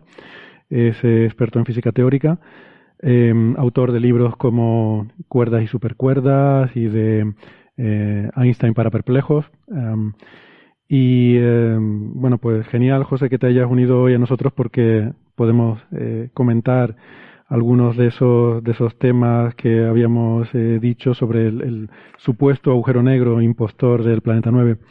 Eh, antes de pasar a eso, además creo que estabas escuchando la tertulia, siguiendo el directo en YouTube, supongo. Estábamos hablando de este trabajo, ¿no? Sobre estudios de hierro 60 en, registros geológicos de este, de este isótopo. Y bueno, estábamos comentando ahora en la pausa, ¿no? De que surgía la duda de, de cómo sabemos que este, este elemento, este isótopo en particular, proviene en particular de las supernovas y es algo que nos hemos encontrado en el medio interestelar. Había un tema que nos faltó también mencionar y es que también se han hecho estudios eh, en la Antártida y en una, mm, hay un tercer, aparte de estos dos eh, cilindros mm, que, que, analizan en el artículo, eh, también se analiza un tercer, eh, no, no, sé cómo decirlo, le llaman Crust 3, una, un, un, trozo de corteza de, sacado del Océano Pacífico, donde en su capa superior da un promedio sobre los últimos prácticamente 400.000 años y ahí encuentran una concentración que es entre dos y tres veces menor de, del isótopo de hierro 60. Y también en la superficie de la Antártida, eh, estas medidas también son consistentes con el este que se encuentra en, en este tercer eh, eh crust, este tercer eh, registro geológico. O sea que cuando promedia sobre escalas de tiempo mucho mayores, que en este caso son 400.000 años, en el caso de la Antártida no recuerdo, pero creo que estiman que es del orden de un millón de años la, eh, el promediado, entonces la cantidad de isótopo que hay es mucho menor. O sea que en los últimos 30.000 años hay una concentración que es entre dos y tres veces mayor, ¿vale? Por eso, bueno, se descarta un poco que su procedencia sea pues de, de, no sé, de viento solar o de rayos cósmicos, porque lo que se ve es que ha habido eh, una variación sobre estos últimos decenas de miles de años, que además, como mencionaba en la introducción, es el tiempo que lleva el sistema solar atravesando esta, esta nube local, ¿no? esta, esta burbuja local. Y es esa diferencia entre lo que, lo que hay normalmente cuando promedia sobre medio millón, un millón de años, y cuando miras en los últimos 30.000 años, además con resolución espacial de 10.000 años, y ves que hay esta cantidad que más o menos se ha mantenido constante. Eh, lo que da a entender que eh, probablemente es de, un resto de supernova. O sea, no sabemos qué supernova es, no podemos asociarlo directamente a decir, pues esto es eh, no sé, determinada estrella de neutrones que hay en determinado sitio el que produce supernova. No, no es así, porque al final todo esto se mezcla en el medio interestelar, pero de alguna forma, pues esta nube que, que estamos atravesando em, hace que, que, llueva sobre la Tierra este, este material interestelar. Por cierto. No, una, una preguntita quería hacer sobre eso. Eh, yo no leí el artículo, eh, pero las piedras que se han traído de la Luna, por ejemplo, eh, no sé si se suelen utilizar para este tipo de análisis como contraprueba de alguna manera o son tan pequeñas que no sé. Que directamente sí que, se usan. sí que se usan, no, no las analizan en este paper, pero sí que dicen en la introducción que eh, de hecho, este, este isótopo, a ver si lo encuentro para, mm, para reproducir exactamente lo que decían, pero eh, este isótopo se ha encontrado también en muestras lunares de la superficie de la Luna. Uh, es interesante, la verdad es que la pregunta es muy buena. Claro. Hay un artículo en PRL, en Physical Review Letters, lo que pasa es que yo no, lo he leído, que lo citan, que habla de hierro 60 interestelar en la superficie de la Luna. Sí, pero no he tenido la picardía de leerlo específicamente. Exactamente. Se publicó en 2016. Y, y también hablan de señales de una supernova en la Luna en los últimos millones de años. No, no que haya habido una supernova en la Luna, sino que en la Luna ah, se han encontrado señales de una supernova, sí. Exactamente, se ha encontrado un exceso de hierro 60 asociado a una escala del orden de dos años, de dos, mm. perdón, de dos millones de años, y, y no antes y no mucho después. Entonces. Sí, mira, aquí lo tengo. Ya encontré donde hablaba de eso en el artículo. Eh, las cosas en inglés que yo estaba buscando, en el artículo estaba buscando Moon, pero no, hablaba de Lunar Samples. Ah, claro. las cosas en inglés. Eh, bueno, pues que, mm, que se han encontrado eh, aumentos de, de, hierro 60 eh, en la Tierra asociado con escalas de tiempo de 3 y 6 megaños, tal, tal, tal. Dice, también se ha detectado en muestras lunares y también, esto, esto es muy chulo también, y también en la galaxia a través de emisión de rayos gamma que proceden del decaimiento radiactivo de este isótopo. O sea, de alguna forma se ha encontrado señal de rayos gamma que que corresponde a eh, la transición energética de, de, este isótopo al decaer, pues no sé, algún otro, algún otro elemento, supongo, o algún otro isótopo de hierro. Eh, o sea, que, que, incluso en el propio espacio se ha encontrado ¿no? Eh, evidencia de, de hierro 60. Y claro. Sí, di Sara. Ah, que digo que es otro, otro punto a favor de traernos alguna muestra de Marte en el futuro. Saber si eso también. Porque ya en tres cuerpos dices, ya está. El problema de tres cuerpos, ¿no? Si confirmas en, en tantos, pues supongo que Sí, la Luna tiene la ventaja de que su superficie prácticamente eh, no tiene evolución, ¿no? Entonces puedes encontrar mm. ahí directamente lo que, lo que haya caído, se ha ido acumulando ahí sobre la superficie, ¿no? Em, este material... Eh, iba a decir que en el artículo de PRL eh, de la Luna también mencionan muestras de meteoritos. Ah, claro. Ah, claro. Lógicamente, sí. Este material no es que lluevan los átomos eh, así individualmente, sino que eh, probablemente en la nube han condensado en forma de granitos de polvo, que es lo que suele formarse en el medio interestelar cuando las temperaturas bajan. Eh, se suelen formar primero moléculas y luego granos de polvo, ¿no? entonces, lo que se piensa es que esto probablemente se agrega en granos de polvo y luego al pasar el sistema solar por ahí, pues la Tierra recoge mucho de ese polvo y hay estimaciones respecto a cuánto polvo interestelar absorbe la Tierra cada año. Y esto es curioso porque cuando pensamos en objetos interestelares solemos estar pensando en Oumuamua y, y cometas Borisov, pero un grano de polvo también es un objeto interestelar. Y un grano de polvo también nos puede dar información sobre otros, otros sistemas estelares o sobre el medio interestelar, ¿no? Y, tenemos una lluvia continua. Lo que pasa es que, claro, no sabemos eh, a priori identificarlo, saber qué, qué, molécula, qué grano te viene del medio interestelar y, y, cuál, y cuál no pero hay estimaciones incluso de qué fracción del polvo que cae a la Tierra es interestelar frente a propio del sistema solar. Qué interesante. Esos temas son, son curiosos, sí. Pues por eso me, la verdad que me gustó mucho este artículo por cómo combina aspectos, mm, primero una historia fascinante con una narrativa de nuestro viaje por la galaxia, eh, darte una idea un poco de cómo nos, nos, vamos moviendo por la galaxia, pero además combina diferentes disciplinas que van desde la astrofísica hasta la geología, que a pesar de lo, que diga Sheldon Cooper, pues también es una ciencia, ¿no? Em, bueno, muy bien. Pues nada, si quieren, ¿hay algún comentario más sobre esto o pasamos de tema? Venga. Pues vamos con el planeta 9 y, el, y el supuesto agujero negro, ¿no? Porque eh, si recuerdan, esto, esto lo comentamos en, en un episodio de Coffee Break que fue el número 235, eh, cuando salió un preprint en el archive en el cual eh, dos investigadores que se llaman eh, Unwind y eh, no recuerdo el otro, lo tengo por aquí. Scholz, Scholz, Jacob Scholz, y, pero no el de la estrella de Scholz que hablamos la semana pasada, este es otro, este es Scholz con T, TZ.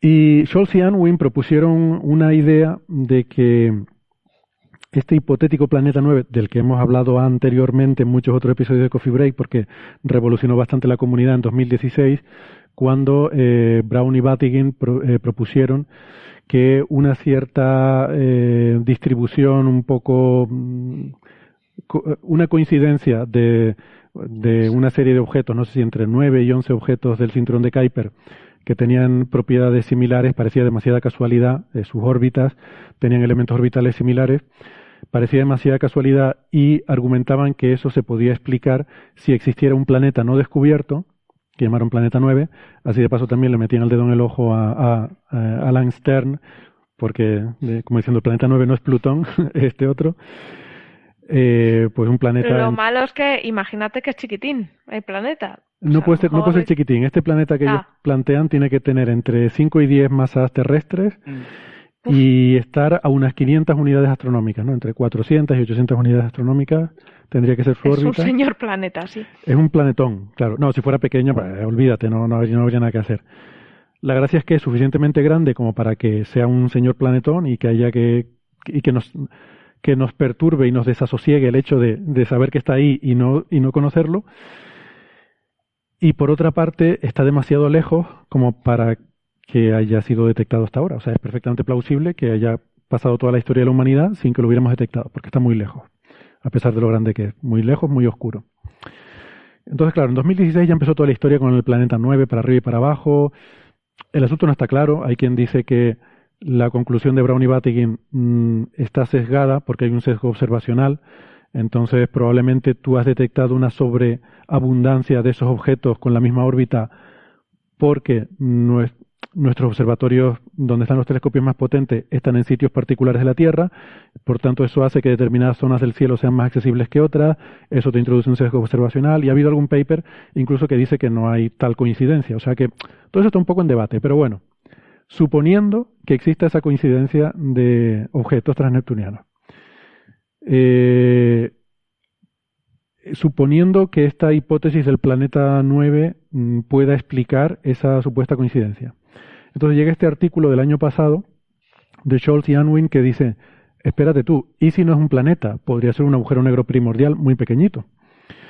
Y esto lo estuvimos comentando aquí porque además tenía la, una de las figuras más cachondas de la historia de la ciencia. Maravilloso, sí. ¿Se acuerdan, no? Era la figura 1 ponía representación a escala real del agujero negro del agujero negro primordial y era, pues claro, un círculo de, no sé, 10 centímetros de, un círculo negro eh, que habían gastado tinta ahí para aburrir, de tamaño de una pelotita de tenis.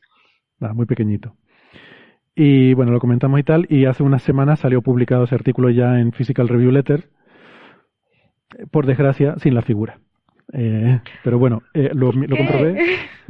Quitaron la figura de la versión publicada en, la revista, oh, lamentablemente. Quitaron lo mejor del paper, que era lo más original. Se ha encargado el paper, eso molaba mucho. Esto es como el de, ¿se acuerdan el título aquel, el, título más cachondo, el de No Ligo Macho? Sí. El de No Ligo Macho. Pues al final, la versión final que se publicó en Astronomy and Astrophysics, le cambiaron el título, ¿no?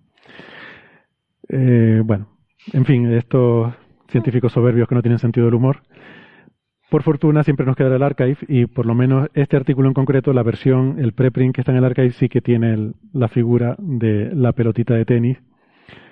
Realmente, vale, es un poco cachondeo, pero José, es interesante el visualizar que decir, un agujero negro de la masa del planeta 9 sería como una pelota de tenis. O sea, toda la masa de un, entre 5 y 10 veces la masa de la Tierra, tendría que estar concentrada en una pelota de tenis para hacer un agujero negro. O sea, eso para empezar me parece que es un concepto interesante, por lo menos desde el punto de vista didáctico, ¿no? Sí, sí, es impactante. Bueno, sabemos que lo que se llama el radio de Schwarzschild de la Tierra es de algo así como medio, eh, medio centímetro. Entonces, es simplemente cuestión de hacer la cuenta en ese sentido. Cuando uno da cualquier charla de divulgación de agujeros negros, siempre lo menciona. Pero claro, uno, como luego en la, en la digamos, 10 segundos después, uno comenta que los agujeros negros provienen del colapso estelar, por lo tanto, estos, estos agujeros negros pequeñitos en principio uno los deja de lado, pero pueden existir. O sea, son lo que se llaman agujeros negros primordiales, surgidos por otro mecanismo, eh, digamos, cuando el universo era muy, muy joven, pueden existir. Y es muy escalofriante ver que pueden existir muy cerca. O sea, eh, yo en charlas de divulgación, antes de saber de este paper, siempre comento que puede haber uno entre nosotros y la Luna digamos, un agujero negro de este tipo, porque los efectos gravitacionales son tan eh, pequeños que no, seríamos, digamos, es prácticamente imposible, eh, salvo que sepamos que, o que tengamos algún tipo de sospecha de que está allí, entonces empecemos a buscarlo, que es lo que hablaremos en un ratito, en cuyo caso uno puede empezar a afinar la búsqueda. Pero una búsqueda, eh, o sea, si uno está observando el cielo en forma ingenua, se le pueden pasar por alto este tipo de agujeros negros, aunque lo tengas muy, muy cerca. Pues... De, todas formas, José, un agujero negro de cinco masas terrestres entre la Tierra y la Luna probablemente modificaría la órbita de la Luna. Y no, entre, la, Tierra y la Luna se fue la mano. Lo habríamos detectado. No, no, me refería, por supuesto, no me refería a esto, no me refería a esto, me refería a un agujero negro pequeño, que sea, tenga la masa del Everest, por decir algo. no me refería a este. Bien la corrección, pues si no iba a alguien a confundirse. Me refería a un agujero negro de una masa de algunas toneladas. Bueno, de hecho, por eso estos agujeros negros se postulan como posible candidato a materia oscura, ¿no? Son los famosos machos, eh, objetos masivos compactos, que quiere decir agujeros negros básicamente, bueno, puede ser otras cosas también, enanas marrones, etcétera, pero agujeros, o sea, eh, objetos pequeños compactos podrían eh, ser una explicación para la materia oscura y esto se ha buscado y bueno, hay ahora mismo restricciones bastante fuertes. en principio están descartados, salvo que fueran, pues, porque claro, mm, para que fuera materia oscura, como hay tantísima materia oscura, tendría que el 80% de la masa del universo explicarla de esta forma. Si, si, estuviera en forma estos agujeros negros, tendría que haber tantos de ellos que mm, podrías verlos pasar de vez en cuando por delante de una estrella y hacerte efecto de lente gravitatoria. Y entonces ha, habido búsquedas de efecto de lente gravitatoria que no encuentran tantas, se encuentran algunas, pero pocas.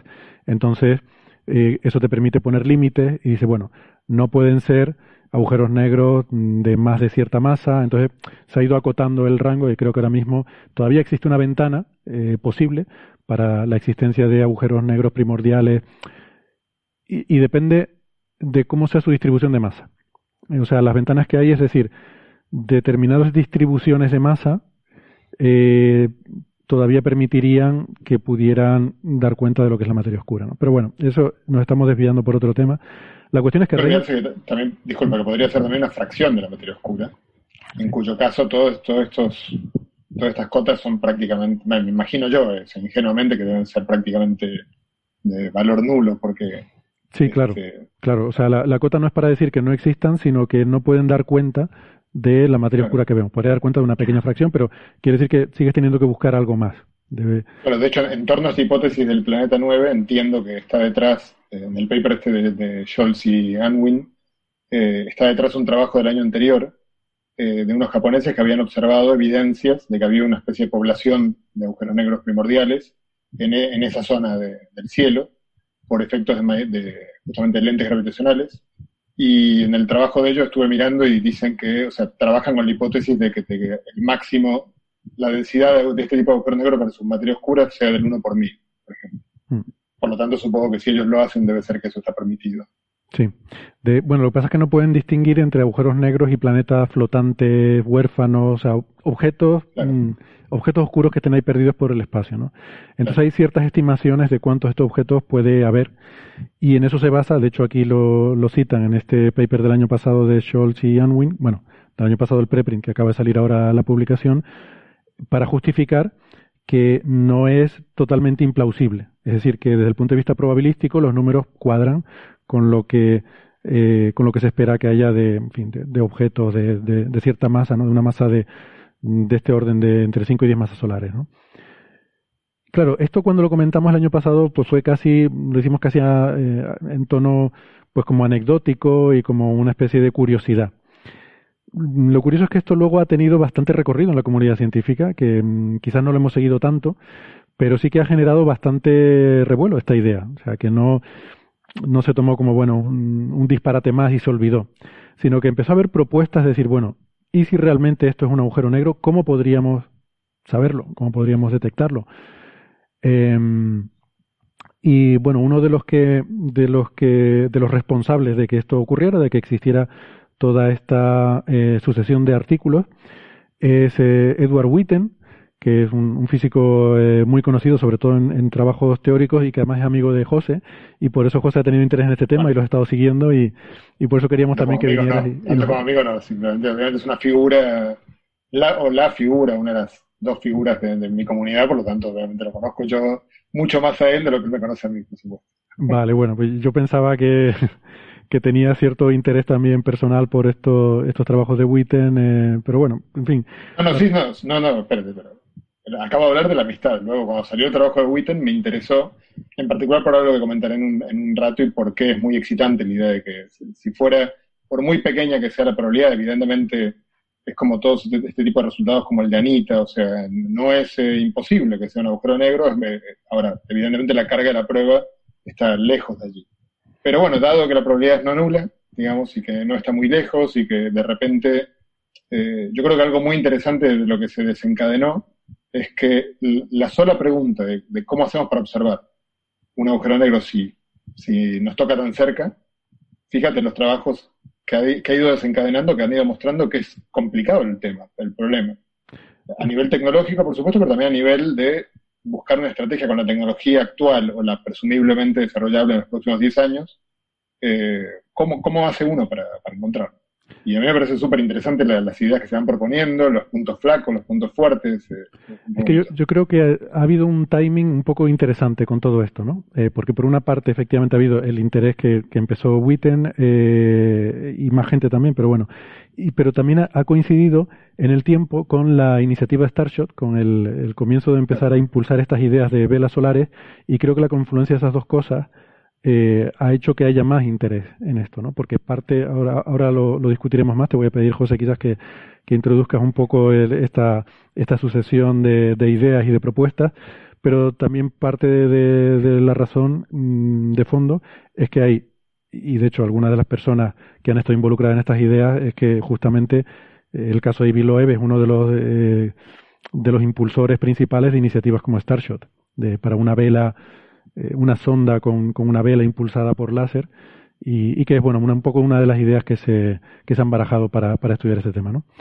Entonces, si quieres, José, cuéntanos un poco la idea de Witten y, hablamos un poco sobre la idea, los problemas que tiene eh, y la sucesión de, artículos que han salido.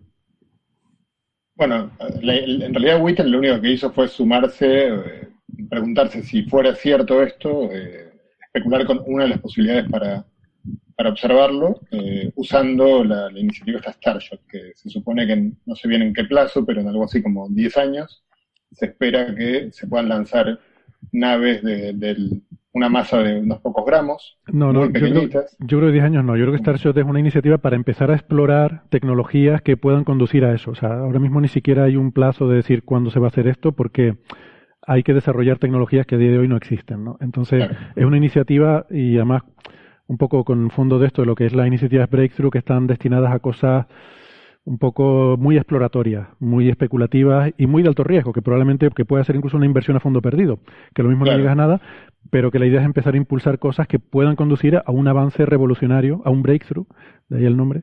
En, Quizás el plazo de 10 años, que recuerdo que en alguna parte estaba, probablemente sea el dinero que puso Yuri Milner. Sí, Creo que era para en 10 años eh, construir, no sé, un prototipo o algún, ni siquiera prototipo, una idea.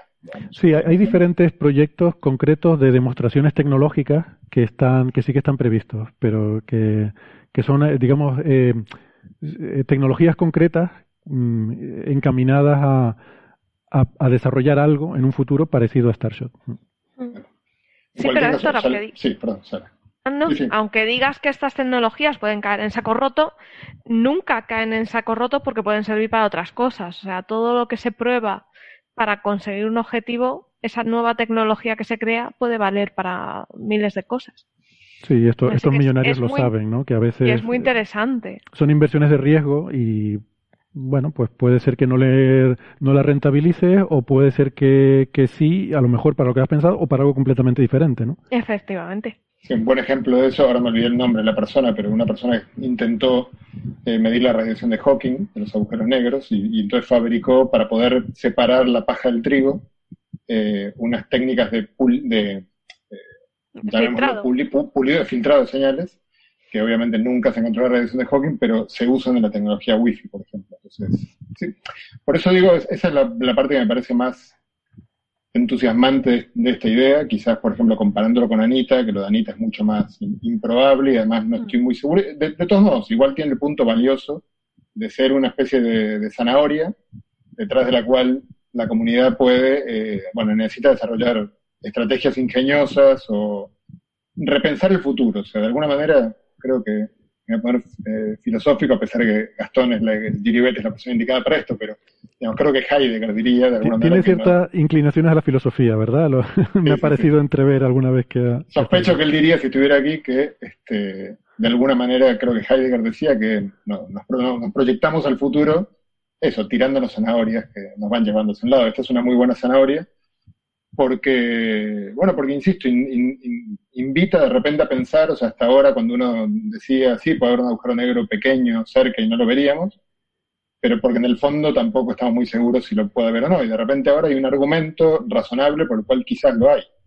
Y está claro que si, si fuera posible identificarlo y encontrarlo y ubicarlo en el espacio, por lo tanto, en algún momento dentro de lo que fuera, un siglo, enviar naves allí donde está, es que sería un laboratorio de gravitación eh, en, el, régimen de campo fuerte, que es el régimen menos explorado de gravitación, donde uno podría ver que la relatividad general está mal, por ejemplo, eh, increíble. Y tenerlo, digamos, en, un poco más allá de, Neptuno, pues es como tenerlo en casa prácticamente. Mm. Entonces, eh, yo creo que en ese sentido es muy interesante. Después del paper de Witten, que lo voy a comentar brevemente, apareció uno de Loeb inmediatamente, eh, muy poco después, mostrando que lo de Witten no tenía sentido.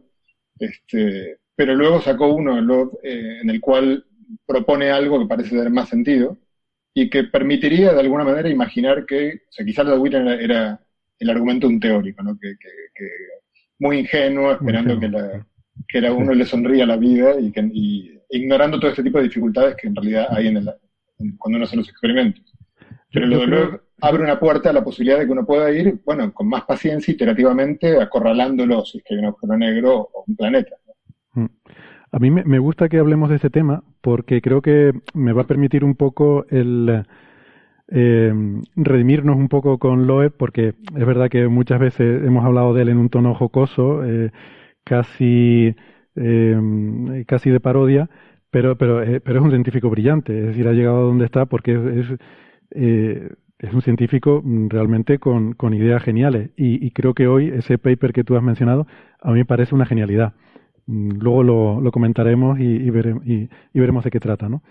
pero pero me, gusta que, podamos hacer eso porque también quiero dar un poco la ahí pone Sara el, esa imagen que, se hizo el fotomontaje cuando empezó a ser asesor de la Casa Blanca con Trump eh, ya les comentamos que desde hace unos meses eh, Loeb es, eh, se ha unido al panel asesor de, de asesoramiento científico de la Casa Blanca no y pero bueno eso que que hoy yo creo que espero que podamos hablar de una de las genialidades de Loeb, que para mí lo es ese, ese artículo. Entonces, pero bueno, si quieres empezamos la historia por Witten. El argumento de Witten es, es, muy sencillo. De hecho, es muy llamativo. Creo que lo más llamativo del trabajo de Witten es que lleve su firma, porque los trabajos de Witten nunca, jamás creo que hay ningún trabajo que sea un, una, cuenta casi de ejercicio del curso de gravitación de la carrera, solamente proponiendo una idea. Y la idea es básicamente si lanzamos él dice, si pudiéramos saber eh, eh, en qué fracción del cielo está el, agujero negro, y él, eh, él, es consciente de que la ignorancia es casi total, entonces no necesita tampoco demasiado, él, él hace el cálculo con, una, con, la, con, que esté en la mitad del cielo, saber en qué hemisferio de la esfera celeste está, y suponiendo que lanzamos mil de estas navecitas, y ahí el argumento de él es, eh, una vez que se puede hacer este proyecto, la, parte cara del proyecto, de hecho lo dice en el paper, la parte cara del proyecto es la plataforma de láseres que va a empujar eh, unas naves, pero cada nave se especula que tendría un costo del orden de miles de dólares, 10 mil dólares, pongámosle. Por lo tanto, hacer 100 mil naves o el número que sea no sería muy caro en términos de lo cuesta un experimento de estos. Y entonces la idea de él es lanzar, dice, si yo pudiera lanzar un número de naves X espaciadas, de modo de barrer eh, democráticamente esa parte del cielo. Democráticamente. Teniendo en, en cuenta realidad, la distancia a la cual se supone que sí. sí. Sí, en realidad, sí, sí, o sea, la motivación de, de Brown y Vatican para todo este asunto del planeta nuevo y el agujero negro nos daría la órbita. Eh, tenemos una estimación de cuál sería la órbita, lo que, no, lo que no sabemos en qué punto de la órbita está. En qué punto de la órbita está, claro. Entonces claro. podría estar, eh, digamos, en cualquier parte dentro de, ese, de, ese, de esa elipse, de esa órbita a nuestro, a nuestro alrededor. Eh, pero eso te, te podría restringir, bast bueno, bastante. Sí, del es una fracción importante del cielo, pero, pero no es todo el cielo, ¿no? Entonces a lo mejor se podrían, claro. dentro de ese plano, pues enviar una serie de sondas y que alguna de ellas pase a una distancia razonable del planeta como para este experimento que él plantea, ¿no? Bueno, igual, Héctor, debo, debo, déjame decirte que yo siendo teórico te voy a marcar un... Me parece que has dicho una frase que, que debería haber dicho yo y no tú, porque cuando dijiste el plano de la órbita, sí, la órbita ocurre en un plano, pero yo calculo que la, el conocimiento de la inclinación del plano debe ser con un cierto margen de error, que a 500 unidades astronómicas debe abarcar un volumen este, importante. O sea, sí, pero eh, el cielo es un, cubre un ángulo, ¿no? Entonces. Claro, claro, cubre un ángulo, pero, pero el ángulo, sí, sí, pero el, el, ángulo es mucho mayor del que aparentemente uno creería si uno supiera que está en un plano. De, sí, pero digamos que sería una franja, ¿no? Eh, o sea, habría una franja del cielo a nuestro alrededor que sería donde habría que buscar, ¿no? Exactamente. Sí, sí, sí. Sí, él, eh, digamos, eh, Witten en su trabajo pone un, una, una variable que llama epsilon, que es simplemente la fracción del ángulo sólido total, y la cuenta la hace poniendo epsilon igual a un medio. O sea, sí, que es un, es un valor bastante conservador. Sí. Claro. Y bueno, distribuyendo las naves entonces equispaciadamente, entonces poniéndonos el peor de los casos, que es que justo eh, si las enviamos con alguna distribución, no sé, de, de, en una red eh, eh, reticulada con rectángulos, son cuadrados, digamos, suponte que justo tienes la mala suerte que el agujero negro está en el centro, que es lo más lejos que puede estar, entonces calcula eh, a qué distancia en ese peor de los casos pasaría eh, la, nave, y luego lo que hace es calcular simplemente la geodésica de la nave, o sea, la trayectoria que seguiría si su, eh, si su trayectoria solo dependiera, una vez que está muy lejos de, de la Tierra, de la existencia de ese planeta de ese planeta, versus la que seguiría si no estuviera el planeta. Evidentemente, el planeta o agujero negro lo que haría es deflectar la nave, calcula cuánto, y entonces ve que básicamente si la, la nave va a una velocidad de, en, en, la fórmula final, todo lo que hace la nave es enviar señales cada X tiempo y las vamos recibiendo en la Tierra, y la idea es percibir la aparición de, de, una demora adicional porque la nave no está siguiendo la línea recta que seguiría si no hubiera nada, sino que se está curvando, por lo tanto recorre un poco más de lo que creemos. Mm. Entonces muestra, bueno, eso depende de la velocidad de la nave eh, y depende de la masa del planeta, que no se conoce muy bien, entonces, o del agujero negro, llamémoslo, del planeta 9, y entonces ve, que si la velocidad, digamos, eh, la velocidad tendría que ser no muy alta, o sea, se está calculando para lo que se espera en, la, en este Breakthrough eh, Starshot es lanzar naves a 0,2 la velocidad de luz, porque la idea es llegar a Alpha Centauri muy pronto, pero aparentemente los prototipos previos se espera que lo hagan a menor velocidad y Witten dice fantástico. Yo justo necesito que vaya a una milésima de la velocidad de la luz, que es un montón, porque a esa velocidad optimizo ese cálculo. Y entonces lo que, lo que ves es que la diferencia en, el, la tasa de envíos de señal sería del orden de eh, una parte en 10 a la 5, o sea, una, una 100 milésima de lo que... Eso sería la diferencia. Tenemos tener relojes que capten eh, esa diferencia. Si somos capaces de tenerlos, según él, podríamos darnos cuenta de que una de las naves, además como monitoreamos todas, monitorizamos todas, veríamos cuáles son exactamente las que están empezando a sufrir un delay y presumiblemente varias sufrirían este delay, una de ellas, la más cercana, sufriría el mayor delay, o sea que sería incluso, suena muy bien para eh, algo parecido a lleno, con una distribución de, naves, identificar bien dónde está el agujero negro. Mm. El pequeño problema es que como, eh, bueno, como le remarcó inmediatamente eh, Loeb en un paper que sacó a los, a los dos días, de hecho yo le escribí, yo vi el paper de, de Witten y, y como estoy trabajando en el último año y medio, que lo, habéis comentado alguna vez en el programa, eh, en el campo de inflación, pero usando teorías que corrigen el potencial newtoniano, por así decirlo, que corrigen la relatividad general.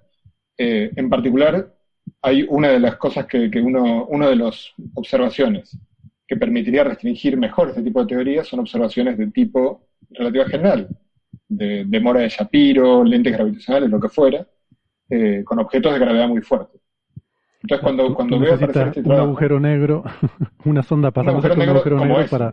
Un agujero negro como ese lo compro ya mismo. Este, te, vendría, te vendría de escándalo para, para tu Absolutamente. En realidad no solo a mí, digamos, a, todo el mundo. Sería una forma de, eh, de verificar. Ahora voy a comentar un poco bien por qué, porque no es tan obvio quizás, pero, pero sí, sería una forma de constatar la validez de la relatividad general en, muchas zonas de magnitud más lejos de lo que se ha podido constatar hasta ahora, en forma directa, además.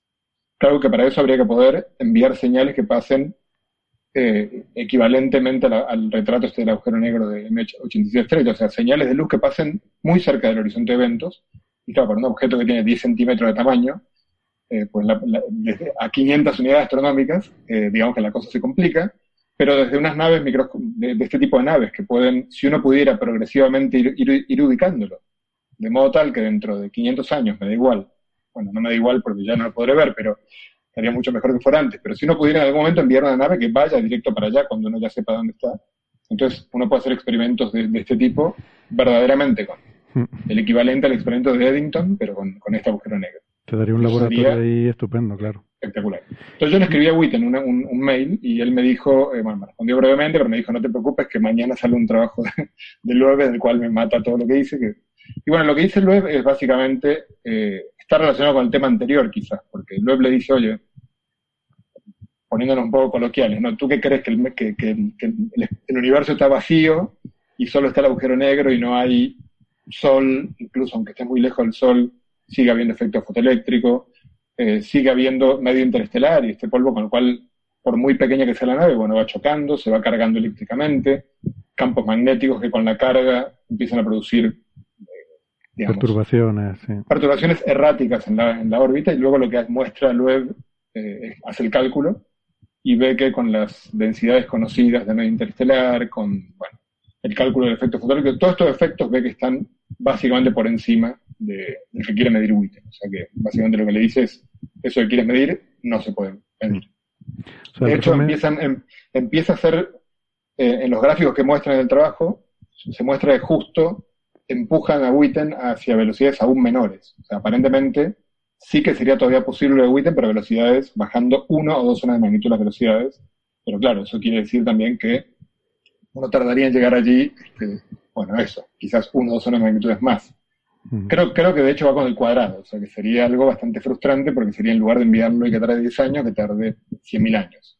Entonces ahí ya creo que el interés se desmorona. O sea, por resumirlo, por si alguien a lo mejor se ha perdido con el argumento, la idea es mandar una flotilla de estas naves Starshot que son muy pequeñitas con una vela, mm, estamos hablando de menos de un gramo, y, naves pues que no sé son 100 metros cuadrados o algo así de vela, son materiales que todavía ni siquiera se conocen bien, pero bueno, mandar una flotilla de estas eh, que, que, vayan saliéndose fuera a velocidades del orden de una milésima de la velocidad de la luz y que alguna, mm, la que pase más cerca del planeta, será desviada por la gravedad del planeta. Y esa desviación hará que la señal que nos van mandando a la Tierra veremos que se desvía una cien milésima de segundo. Una cien milésima de segundo. Eh, y la respuesta de Loeb, la verdad es que eh, yo... No, disculpa, no es una cien milésima de segundo, sino la desviación respecto del tic del reloj con el cual lo voy mandando es de una milésima de esa unidad mínima. Exactamente, perdón. Exactamente. Es una parte entre 100.000 de lo que sería el, el, el TIC normal de, que, que, van enviando las otras sondas, las que no pasan cerca del planeta. Y entonces, claro, lo que argumenta, entiendo que con razón Loeb, porque sin pensar mucho en eso, de hecho yo también cuando estaba leyendo el paper de Witten también pensé lo mismo, es que el medio eh, por el que se están propagando esas sondas no es un vacío perfecto, tienes turbulencia, tiene, hay un material que vas atravesando y que, tiene su resistencia y esa resistencia no es perfectamente homogénea, hay turbulencia, hay estos efectos de perturbaciones eléctricas, magnéticas, etcétera.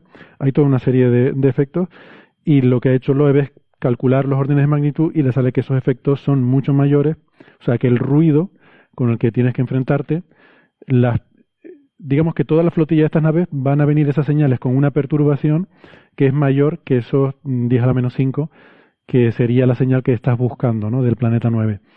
Con lo cual tu señal estaría enterrada en el ruido y no serías capaz de, de detectarla, ¿no?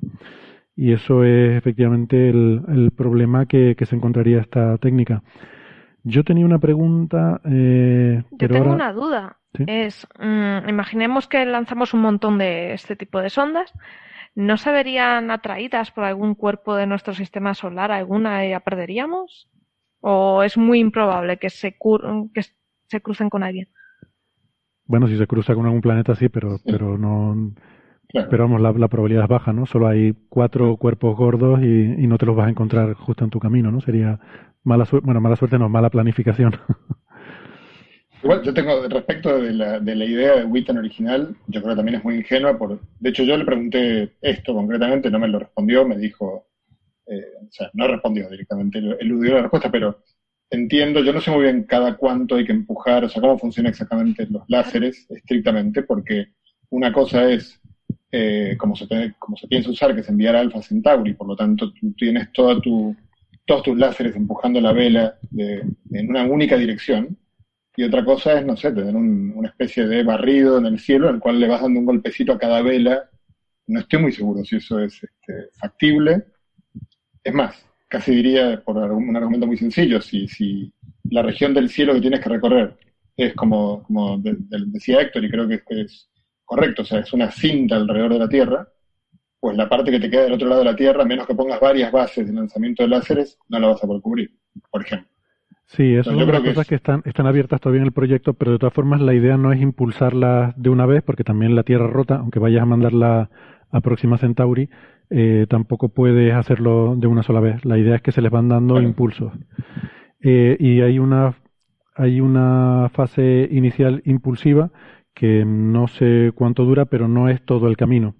Eh, o sea, se va acelerando durante no sé, la primera fase del recorrido que, que, creo que es relativamente cerca de la Tierra y luego ya sigue por su propia, por su propia inercia. Entonces, sí que hay idea de que el, el, impulso se le va dando de forma gradual. Eh, con lo cual, si tuvieras una flota de naves, al, al girar la Tierra, lo que puedes hacer es que tu láser vaya empujando cada vez a una diferente. Claro, eso te implica también tenerlas muy, mm, una coordinación muy precisa para que todas vayan alcanzando la misma velocidad. Supongo que eso lo puedes controlar porque vas recibiendo las señales en tierra y si una se te va desfasando, pues a esa la empujas más, ¿no? Puedes establecer un sistema de control. O tener muchos pequeños emisores distribuidos por Sí, otra opción es tener varios emisores distribuidos. Sí. Eh, es el tipo de cosas que no están definidas, ¿no? Por eso. Lo pasa, yo creo que la, la potencia, yo me imagino, no, no pueden ser. Tienen que ser grandes. Emisores, tienen que ser grandes, no, no sé si eso es factible. Es que soltar un láser. Ostras. Mm. Luego, la, la, otra pregunta también es: ¿cuál es la. Bueno, que me hago yo, o sea, entre muchas, es cuál es la incertidumbre en la, la presión que está dando las velas. Tiene que estar debajo de 10 a la menos 5 también, para que no, si no, tampoco el otro efecto. No puede.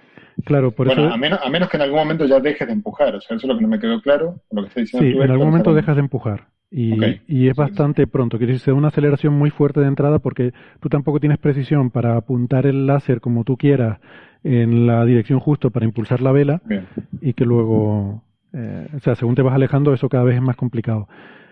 Por ejemplo, a, día eh. de hoy se ha conseguido eh, rebotar, reflejar un láser en la sonda lunar LRO, la Lunar Reconnaissance Orbiter, y recibirlo de vuelta. Eso se, llevaba tiempo intentando y no se había conseguido.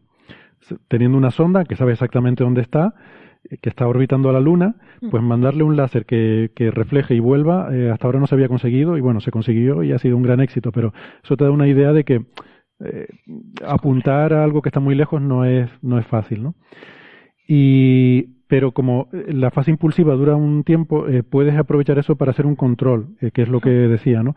Mm, usando el hecho de que las ondas están mandando señales, tú puedes, tú puedes imponer que todas esas señales tienen que llegarte al mismo tiempo, mm, para que, para verificar que todas van a la misma velocidad.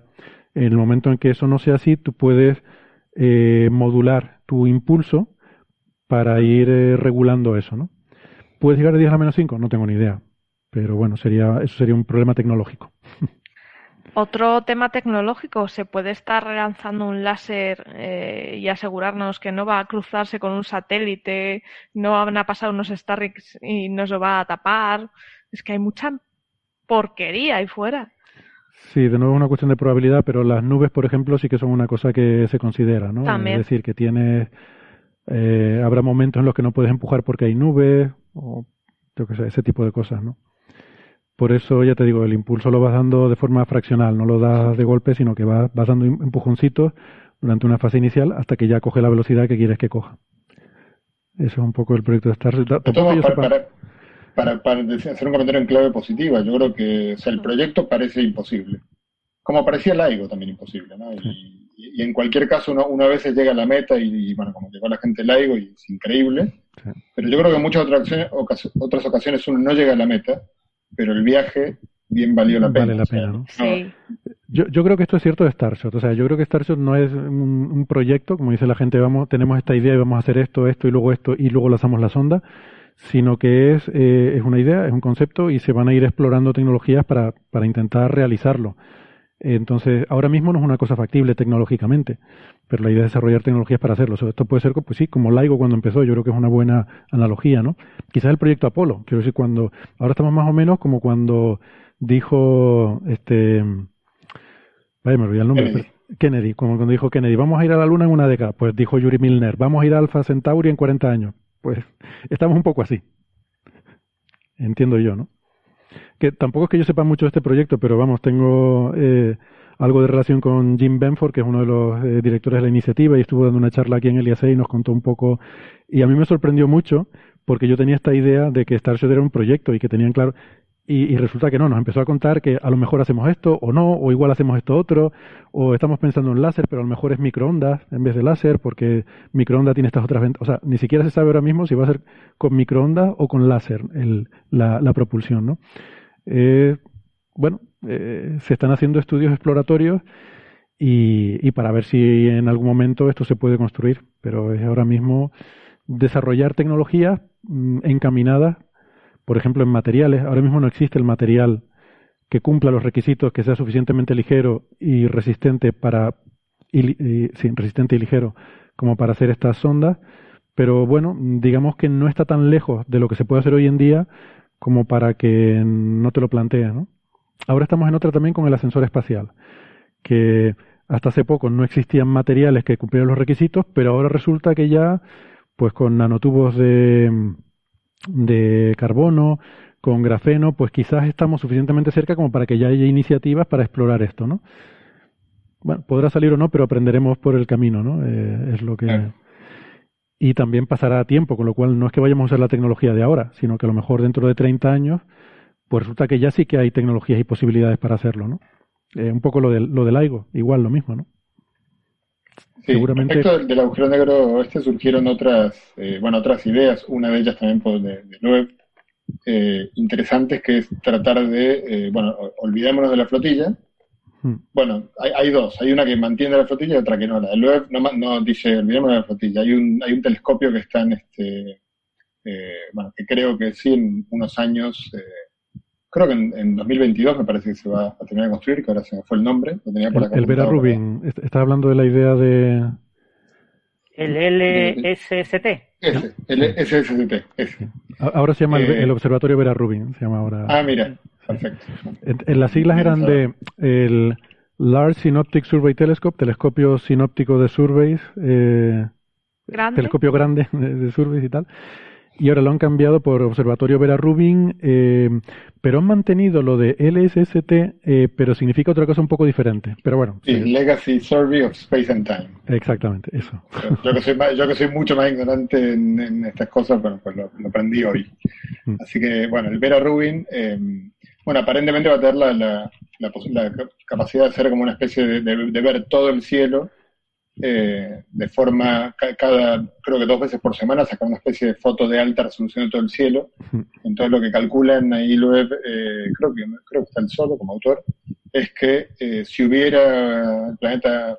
No, es, de dos autores, es de, mm, está con un estudiante además que ni siquiera ha terminado el doctorado, ah. que se llama Amir Siraj, lo estuve buscando, es un, chico joven, un estudiante, con Abraham Loeb. Este es un poco su modus operandi, ¿no? Este, trabajar con un investigador joven, normalmente un postdoc o algo así. Yo supongo que él tiene esas ideas así brillantes y, y trabaja con algún investigador joven que pues que haga los cálculos y la parte más de echarle tiempo, ¿no? Porque él está en tantas cosas que supongo que no le dará tiempo de todo. Tendrá reuniones con Trump y eso y no le dará tiempo de hacer los cálculos. Claro, además él, lo, él se lo dice, mira, yo tengo mogollón de, de tiempo ocupado en decir tonterías de aliens y cositas. Entonces, ocúpate tú de la parte seria y luego ya, ya lo haré. Pero esto, yo me imagino que esto es una idea de él, esto que va a contar ahora eh, José.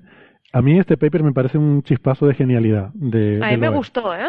Porque entiendo que la idea, entiendo que la idea es de Loeb, ¿no? Aunque supongo que, que trabaja en colaboración con este Contadlo vosotros si queréis, porque tampoco es que yo, tenga mucho. No, yo lo voy a contar de manera muy imprecisa. Simplemente la idea es eh, si existiera este agujero negro primordial, bueno, pues cada tanto incluso por la, por la materia también interestelar, este, produciría eh, llamaradas, eh, bueno, que aparentemente serían también en el óptico, o sea, en el óptico rayos X, pero también en el óptico, y entonces dice que si uno tuviera cada, eso, eh, fotos del cielo completo, detallados cada periódicas, uno podría comparando, como, como entiendo que de alguna manera se hace con las supernovas, comparando encontrar que ahí hay un brillo que no estaba hace tres días este, y ver luego las características de ese brillo e identificar si corresponde concretamente este, al planeta 9. Hmm. Eso parece lo, bueno, a mí también me parece lo más, no tengo, no, tengo muy claro si eso de verdad es realista, eh, pero, pero desde luego que sería con un proyecto que está por empezar a funcionar próximamente y según el trabajo de él, en 2023 se podría llegar a, con un poco de suerte, identificar dónde está. Sí. Si fuera un agujero primordial, claro. Yo creo que este es uno de los, de los temas realmente, o sea, uno de los cambios de paradigma en la astrofísica que vamos a ver en los próximos años es todo lo que se llama el dominio temporal, es decir, el empezar a ver el cielo como algo que cambia, que hasta ahora siempre pues, las estrellas eran una cosa inmutable, tú observabas una región pequeñita del cielo y, y ya está, ¿no? Pero ahora empezamos a, a tener capacidad y sobre todo a ver, surveys sinópticos hay otros instrumentos que lo han hecho a lo largo de, la historia, pero este es un telescopio grande, creo que son como 8 metros de telescopio o algo así. O sea, es casi comparable a los telescopios más grandes que hay hoy en día, eh, con lo cual puede ver cosas muy débiles y va a estar observando continuamente.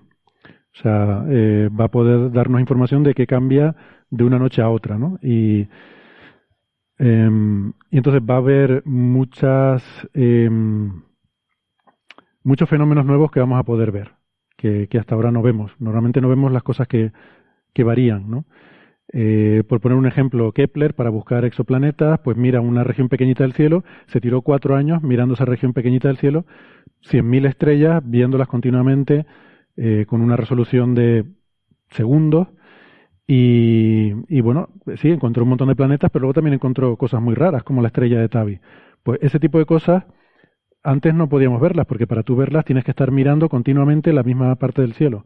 En este caso, este telescopio va a estar observando todo el cielo, ¿no?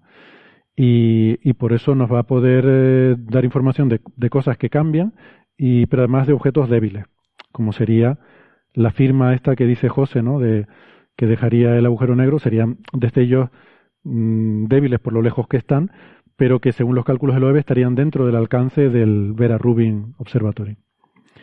Y esa es la, claro, eh, lo que él se plantea es decir, vamos a ver, ¿qué diferencia hay entre un planeta y un agujero negro? ¿no? Que, ¿Cómo podríamos ver si esto es un planeta o un agujero negro? Y claro, los agujeros negros lo que tienen es que son más pequeñitos y por tanto las fuerzas de marea, como hemos dicho alguna vez, eh, son mucho mayores cuando está cerca de, un agujero negro. ¿no? Al ser más pequeño, las fuerzas de marea dependen sobre todo, dependen muy fuertemente de la distancia.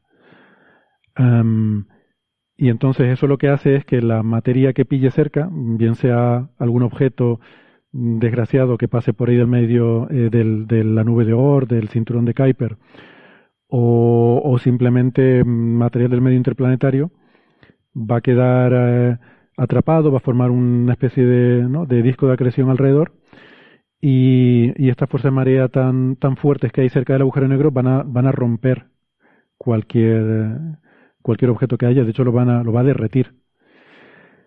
Mm, y eso va a producir abrillantamientos que, según sus cálculos, serían detectables mm, con, eh, con, el Vera Rubin pues, en cierto tiempo de observación.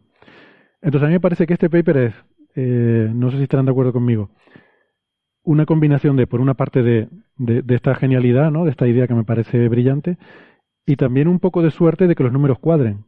Porque aquí te tienen que cuadrar varias cosas. Te tienen que cuadrar que las fuerzas de marea sean tales que la materia que pille vaya a producir estas fulguraciones.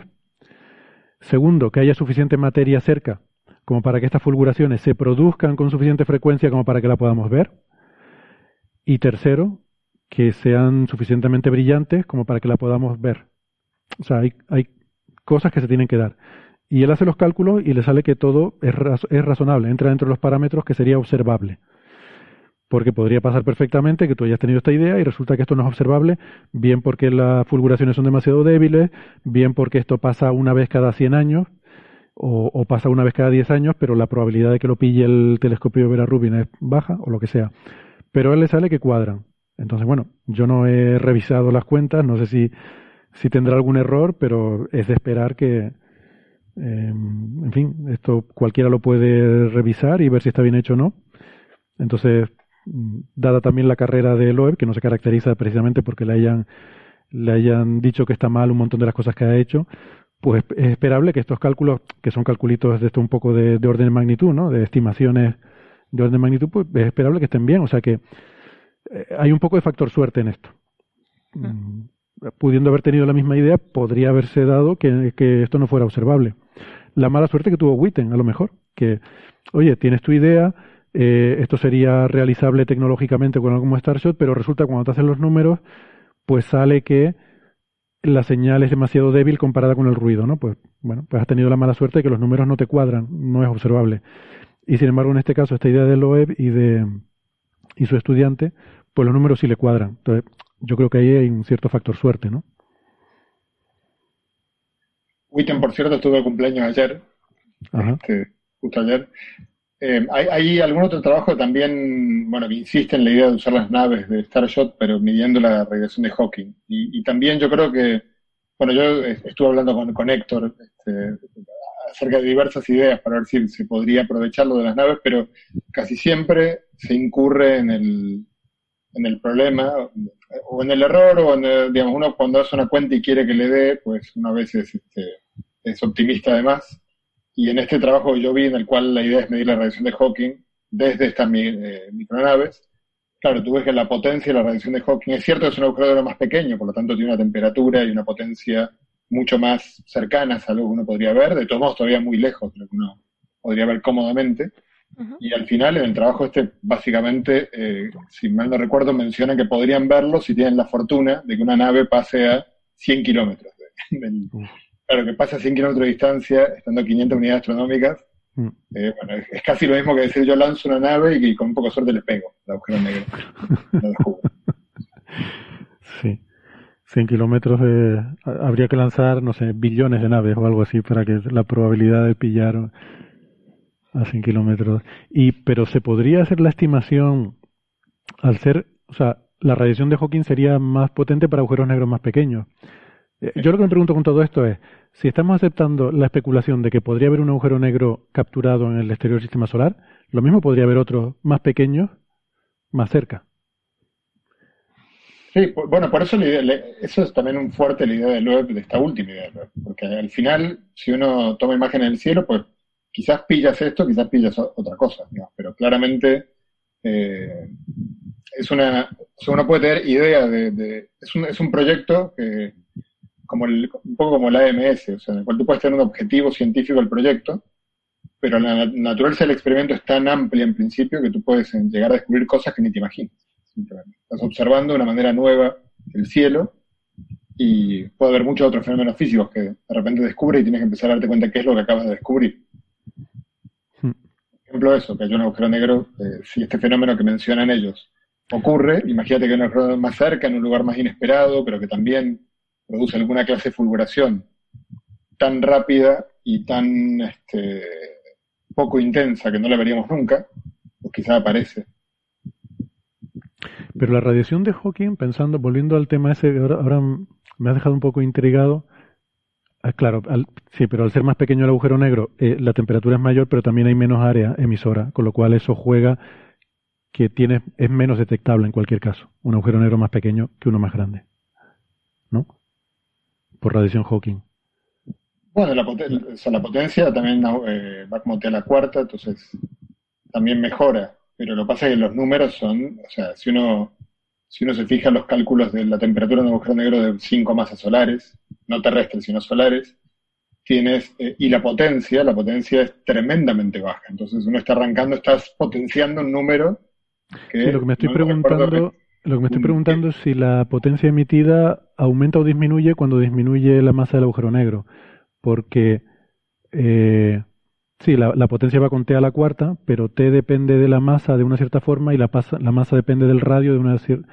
la, temperatura es la inversa. Por M, o sea, si es un agujero de Schwarzschild, obviamente depende, va como uno partido por m, cuanto más, más eh, menos masa, más, eh, más temperatura directamente. O sea, cuanto menos masa, más detectable es. Sí. Sí, sí, si hubiera un agujero negro del tamaño... Pero el radio, no, pero hay que ver el área. El área, el área va con el cuadrado del radio y el radio va como eh, la, inversa de la masa también, ¿no? el radio es la masa. La masa, sí, la masa, eso, exactamente. Vale, o sea que o sea, que son más detectables los más pequeños, curiosamente. Sí, en principio sí. Lo que pasa es que este, cuando tú calculas la potencia, luego la señal que emite el agujero negro tienes que, tienes que tener un detector puesto en alguna parte. Hmm. Quiere decir, la potencia es una parte de la información, pero la potencia del, par de agujeros negros que produjeron la señal del LIGO y la primera de todas es brutal. Pero si tú estás muy lejos, eh, evidentemente lo que te llega a ti es una, una fracción ínfima. Hmm. Eh, si, tú tienes, una nave que se puede acercar al agujero negro, obviamente mejoras la, posibilidad de detectar la señal, solo que la superficie, ahí tienes una... Eh, o sea, las naves estas son muy pequeñitas, justamente para poder acelerarlas, a, ponerlas a altas velocidades, y para esto te convendría que sean muy grandes, que tenga una superficie de detección muy grande. Hmm. Sí, pero lo que, estoy, lo que estoy pensando es si hay una distribución de agujeros negros primordiales y están fuera de la... Bueno, están... Eh, se supone que se forman, si, son primordiales, están distribuidos homogéneamente por todo el universo y no tienen por qué estar necesariamente en las galaxias. Si el espacio vacío intergaláctico, eh, tú pudieras hacer una observación e integrar de alguna forma toda, toda la emisión de agujeros negros primordiales eh, que, que tienes ahí, pues si puedes poner algún tipo de cota en cuanto a dado el hecho de que no detectamos su radiación Hawking, eh, ¿qué podemos decir sobre esa distribución de agujeros negros que hay desde aquí hasta el fondo cósmico de microondas integrados ¿no? a lo largo de la línea de visión o algo así. No lo sé, igual es un disparate. De un par de preguntas ingenuas, pero que yo creo que tienen que ver con, esto. O sea, una es la distribución de materia oscura. Eh, yo no sé muy bien cómo es la distribución de materia oscura fuera de las galaxias, en el espacio intergaláctico, si, si es simplemente diluida o, hay algún tipo de estructura. Bueno, está en la red cósmica, ¿no? Está en, los filamentos de la red cósmica. O sea, eh, básicamente tienes, eh, las galaxias son como, muchas son un objeto muy pequeño, rodeado de una enorme distribución más o menos esférica de materia oscura. Sí. Eh, y cuando tienes varias galaxias en un cúmulo galáctico o, en un supercúmulo galáctico, los halos de materia oscura de las diferentes galaxias suelen tener partes que intersectan. Entonces, tienes una un supercúmulo galáctico, básicamente es una distribución de materia oscura eh, donde hay más galaxias hay más materia oscura, donde hay menos galaxias hay un poquito menos de materia oscura, y después lo que tienes son diferentes cúmulos galácticos distribuidos en unas regiones que son como si el universo estuviera hecho, la materia oscura estuviera hecha como una especie como de espuma, y, tienes grandes vacíos rodeados de regiones, que son esos filamentos que comentaba esto, en los que se encuentra fundamentalmente la materia oscura. Entonces, eh, la web cósmica básicamente es una estructura de materia oscura en la que en ciertas regiones, en esa eh, especie de espuma, en las regiones donde hay vértices, es donde más se acumula la, materia, la materia en forma de grandes supercúmulos y estructuras dinámicas. El Daniakea, por ejemplo, el gran supercúmulo en el que se encuentra nosotros, es un supercúmulo dinámico, es una especie como de pared, de una estructura de eh, un flujo de galaxias, de muchos, eh, varios cúmulos de supercúmulos galácticos que fluyen en una cierta dirección y otros que fluyen en otra dirección, ¿no? Forman una especie como de pared, ¿no? Entonces la materia oscura tiene esa distribución a gran escala. ¿no? Mm. Eh, sí, pero a lo largo de tu hay mucha materia oscura entre galaxias. Sí. Sí, a eso me refería yo. Fuera, cúmulos galácticos. En el espacio intercumular, sí, en lo más, lo más vacío de todo, ¿no? Eh, pero ahí tu línea lo que pasa es que ese tipo de materia oscura nosotros no podemos observarla, porque ahí no hay objetos cuya dinámica nos permita ver que ahí está esa materia oscura. Mm. Entonces hay bastante indicios de que debe de, según los modelos de formación galáctica, debe de acumularse en esas regiones, pero no tenemos índices observacionales. ¿no? De la web cósmica lo que tenemos son regiones de caos muy caliente, muy, de muy baja densidad, eh, que también se encuentran en esas regiones. ¿no? Eh, hmm. sí, sí. No, estaba pensando eso, si la radiación acumulada de todos los agujeros negros que formaran esa materia oscura de agujeros negros primordiales, integrada en toda la línea de visión hasta la superficie de último scattering, si todo eso sería una señal que se pudiera usar para establecer cotas de que el hecho de que no lo hayamos detectado quiere decir que pues hasta cierta masa o hasta cierta em, sí hasta cierta masa porque al final todo todo depende de cuál sea la masa de, esos agujeros negros que pongas no si pones entonces a escala galáctica si se ha hecho Héctor el eh, Fermi el telescopio espacial Fermi de rayos gamma buscó eh, radiación Hawking en posibles agujeros negros primordiales de baja masa, eso sí, de baja masa, que estuvieran ahora eh, evaporándose en nuestra galaxia y no los encontró. Ah, vale, pues algo así me refería. Publicó límites, publicó límites a, la distribución, a la eh, posible distribución de agujeros negros primordiales de masa pues, de la orden de eso, sublunar, no recuerdo el, el, tamaño concreto, que era la masa adecuada para que eh, estuvieran evaporándose más o menos en el tiempo actual. Sí, yo lo que decía era algo así. Vale, pues miraré ese artículo entonces, que me, despertó la curiosidad. Sí, tengo una, pregunta que aprovecho para hacerla. Pues, Pero eh, ese, espera, ese artículo eh, de los agujeros eh, sublunares, yo creo que se trató en Coffee Break. ¿Se trató en Coffee Break? Sí, puede ser, no me acuerdo. Sí, es posible. Sí, a mí, es que me está resultando, me resulta familiar. Los trabajos de Fermi son de las primeras cosas que hizo Fermi, eso fue de hace 2008, por ahí. Muy bien. Una, de las preguntas, y entiendo que es uno de los argumentos a favor de la posibilidad de que el planeta 9 sea un agujero negro primordial, eh, es lo que, lo que leí, es que, eh, claro, en la formación de un sistema como el sistema solar, eh, aparentemente es crecientemente más improbable que, se armen, que se formen planetas como la Tierra o mayores cuando uno se va alejando del Sol.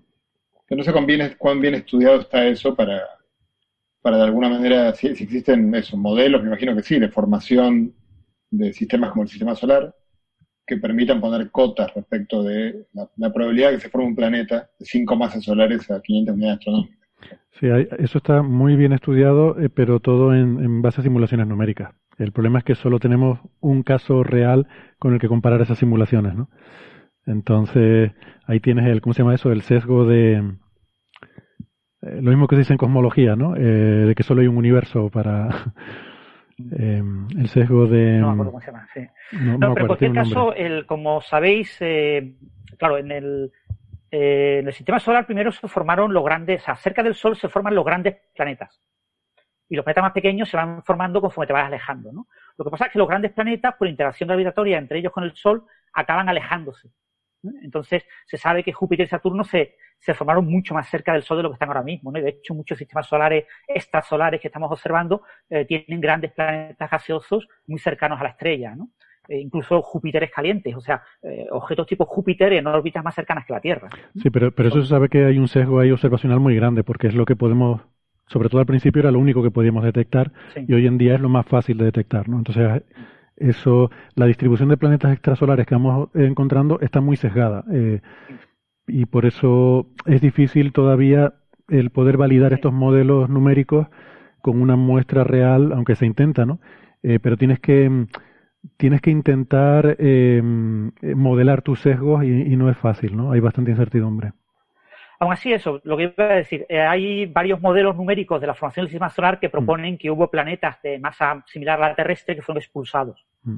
Cuando hubo esa migración planetaria de Júpiter y Saturno hacia el exterior del sistema solar, eh, expulsaron a algunos planetas de tamaño terrestre que en principio tendrían que haberse ido hacia muy fuera del sistema solar, mm. pero que lo mismo, por alguna razón, eh, pudieron acabar en órbitas muy elípticas y dentro del Sol, o sea, y, dentro del sistema solar.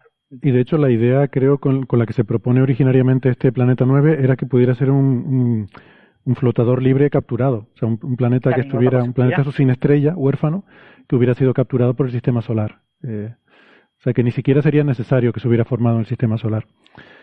Eh, claro, es, muy difícil. Sí, pero tan, lejos es muy difícil que se forme un cuerpo tan grande como cinco masas terrestres. Mm. O sea, tiene que haber algún mecanismo de expulsión y hay algunas propuestas y lo del agujero negro es una idea que está bien porque lo que pasa es que es muy difícil encontrarlo.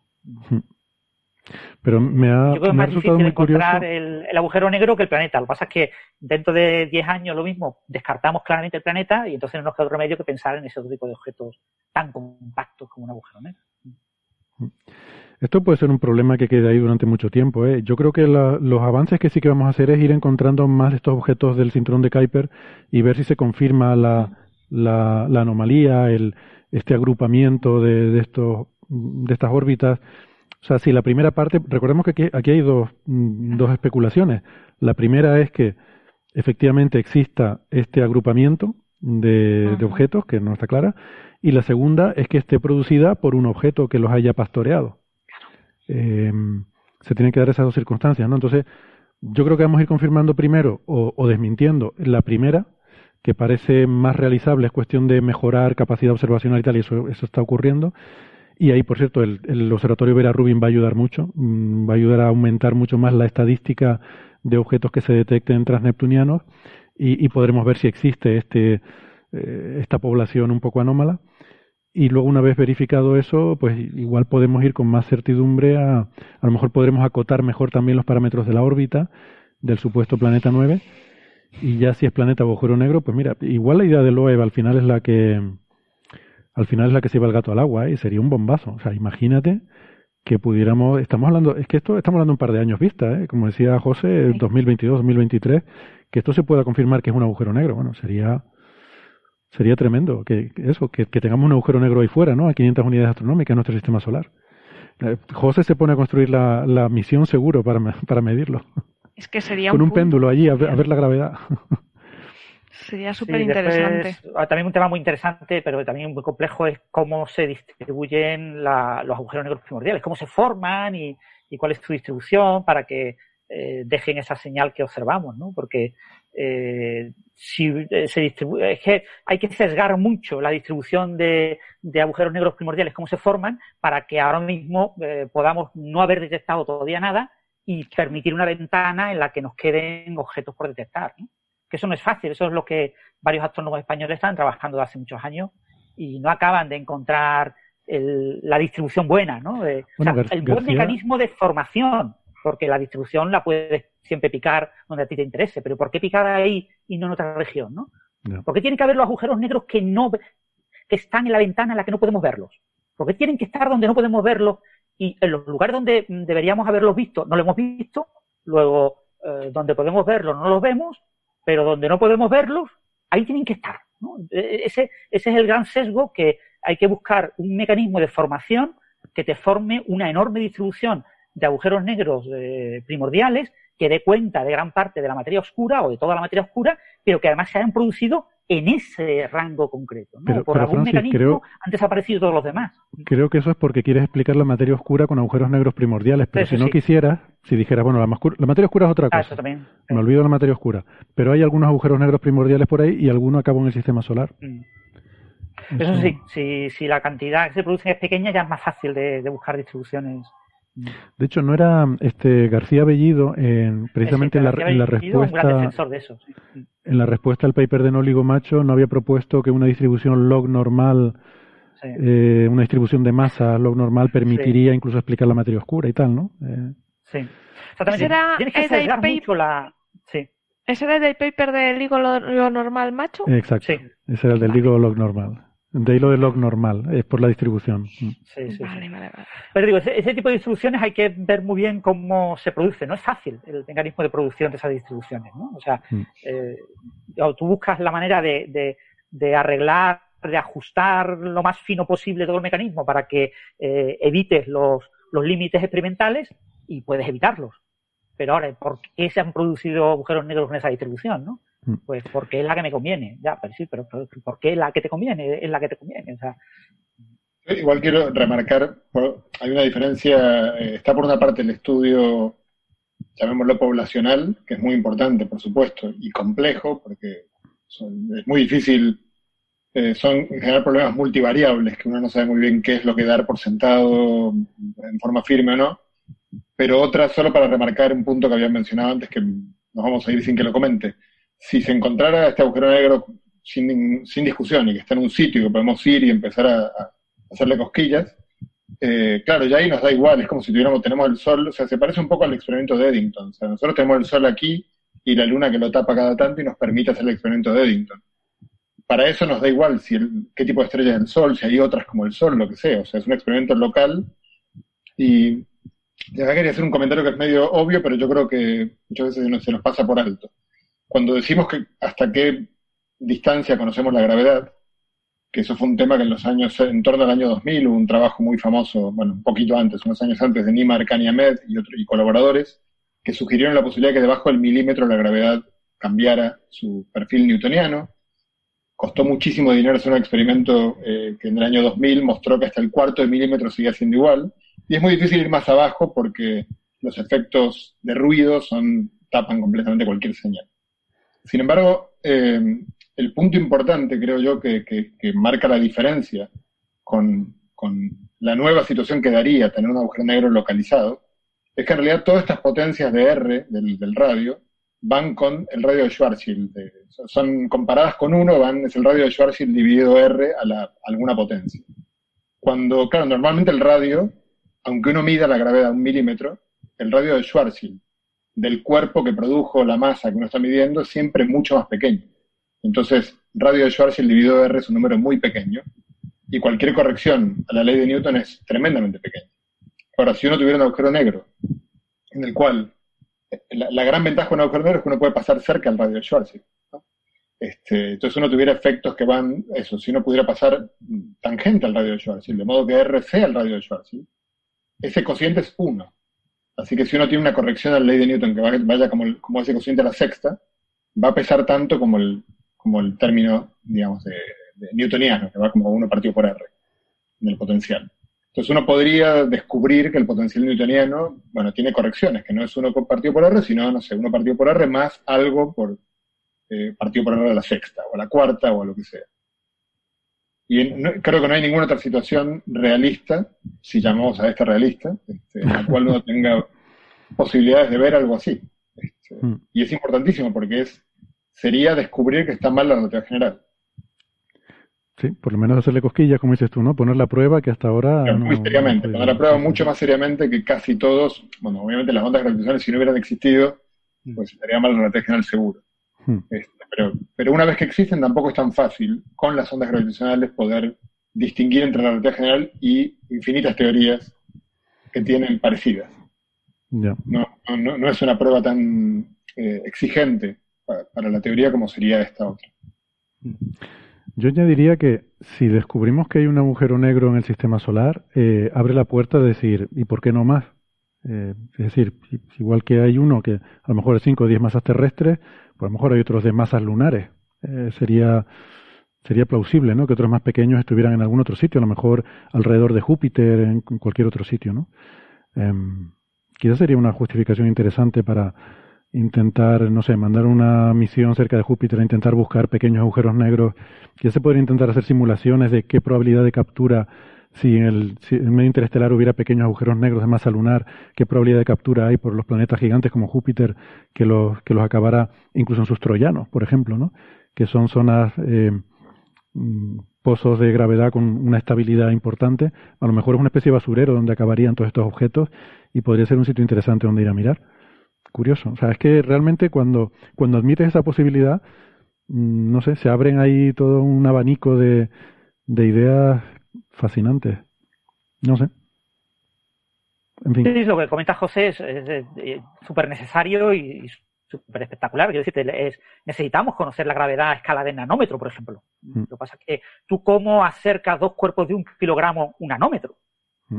Si sus átomos son del tamaño de, décimas de nanómetro, es que no, no, no, eh, puedes. que la gravedad a pequeña escala no existe, es una cosa que... ¿no? Es una cosa extremadamente difícil. Entonces, claro, un agujero negro, si puedes medir ese tipo de efectos, mm. eh, si vas con visiones específicas, claro. José. Lo detectaras tendrías que llevar la misión y pasar muy cerquita del horizonte, y, pero podrías hacer experimentos muy, muy interesantes. Claro, ondas gravitacionales, todo esto se, se puede hacer, pero cuando tengamos muchísima estadística, cuando tengamos miles de ondas gravitacionales, sí podremos generar muchos, eh, todos los coeficientes por newtoniano, podremos ir estimando. Ahora mismo las estimaciones son muy malas, tienen un error muy grande pero ya los primeros coeficientes por newtoniano ya se han podido más o menos estimar, lo que pasa es que con bandas de error muy grandes. Mm. Tengo una duda. Eh, José, ¿para estos experimentos te da igual el tamaño del agujero negro? No, cuanto más pequeño sea el agujero negro, la curvatura. Es que el punto es que el, otro día que estaba hablando con Gastón, o sea, cuando, cuando uno, esta famosa espaguetización de la que hablaba Hawking, de un astronauta que se acerca al horizonte de eventos, ocurre en agujeros negros astrofísicos de 5 o 10 masas solares.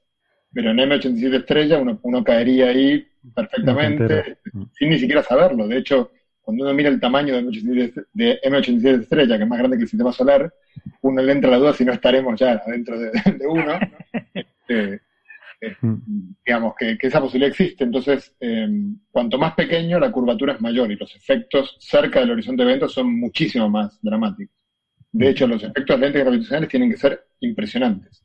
Mm. Pero claro, efectos eh, suponte que la, digamos, si uno mira el, agujero negro este 87 estrella, que hemos visto la, luz que está en su exterior y la sombra tiene dos veces y media, más o menos el tamaño del agujero negro, entonces uno, bueno, algo de 10 centímetros, pues la sombra sería de 30 centímetros, y luego la parte de luz alrededor, no sé, no sé cuánto, no, no voy a, voy pero supongamos que son 10 metros. Hmm. Eh, una, una, mancha de luz con un montón de, patrones que uno pudiera analizar, pero que de 10 metros a la distancia que está esto de nosotros, no podemos hacer nada. Claro, no, pero yo lo preguntaba porque puestos a encontrar uno en el sistema solar y a hacer una misión que se pueda acercar, pues casi que te viene mejor incluso uno lunar en Júpiter que uno de 10 masas terrestres a 500 unidades astronómicas, ¿no? O sea, que, sería incluso mejor en el sentido. Bueno, ya tú puedes acercarte y, explorar al nivel de, de detalle que quieras, ¿no? interesante. la, pregunta de cómo encontrar si hubiera uno de una masa lunar eh, en torno a Júpiter es desafiante. Le preguntamos a Loeb. Eh, José, ¿tienes prisa? ¿Te puedes quedar un ratito más? Puedo, pues, puedo. Pues venga, para, por ver si, si la gente tiene preguntas. Aquí comienza señales, señales, señales de los oyentes, de los oyentes, de los oyentes. Bueno, estaba mirando el chat de YouTube a ver qué preguntas tenemos por aquí. Por ejemplo, hay una de Cristina Hernández que mm. pregunta, Pero el objeto que los haya pastoreado, refiriéndose a esos objetos del cinturón de Kuiper, ¿aún ha de permanecer en el sistema solar o puede que haya estado de paso? Bueno, la respuesta es que de paso de paso no puede haber estado porque pastorear estos objetos requiere interactuar con ellos y eso requiere encontrártelos y eso típicamente requiere estar suficiente tiempo para que al estar ahí dando vueltas en algún momento te encuentres primero con un objeto, luego mucho más tarde con otro, luego mucho más tarde con otro. O sea, puede ser que ya no esté en el sistema solar, pero desde luego debe haber estado en el sistema solar durante mucho tiempo, el suficiente por lo menos para haberse encontrado con estos nueve objetos, eh, si no más. ¿no? no sabemos todavía exactamente cuántos objetos habrán sido eh, víctimas de este pastoreo, pero, pero por lo menos nueve y eso implicaría haber estado durante bastante tiempo. ¿Vale? Em, no sé si han visto más preguntas por ahí. Veo, Sara, que tú has estado en el chat y igual tienes... Sí, hay, alguna, hay una que... de Cristina. A ver, estaba por Bueno, pero que no las acapare. Vamos a elegir otra, que ya la acabo de ah. responder una Cristina, y luego volvemos para atrás, ¿no? Vale, no, es que no sé quién había preguntado si el agujero negro se podía usar para acelerar como los viajes. Ah, sí, creo que lo vi como método de propulsión. Como Oscar Jiménez Alfaro. ¿Qué beneficio tendría usar ese agujero negro como método de propulsión en lugar de usar otro cuerpo, cuerpo más grande como Júpiter? Ah, con vista a hacer una asistencia gravitacional. Claro, bueno, ahí no daría igual, ¿no? Solo importa la masa del objeto. Te da igual que. Lo único que sí es interesante de los agujeros negros es para la idea loca esta de David Keeping, que es muy chula para. que creo que no ha sido explotada todavía en la ciencia ficción. Bueno, no ha sido explotada porque el paper salió hace unos meses. Y es esta idea de usar fotones Mm. para impulsarte, en los cuales tú, a ver si recuerdo exactamente cómo era. Tú lanzas un fotón. Lanzas un fotón, el fotón orbita el agujero negro, se carga, se carga, se carga y vuelve con más energía y te empuja. Vuelve con más energía blue shifted y te empuja y entonces tienes un, empuja.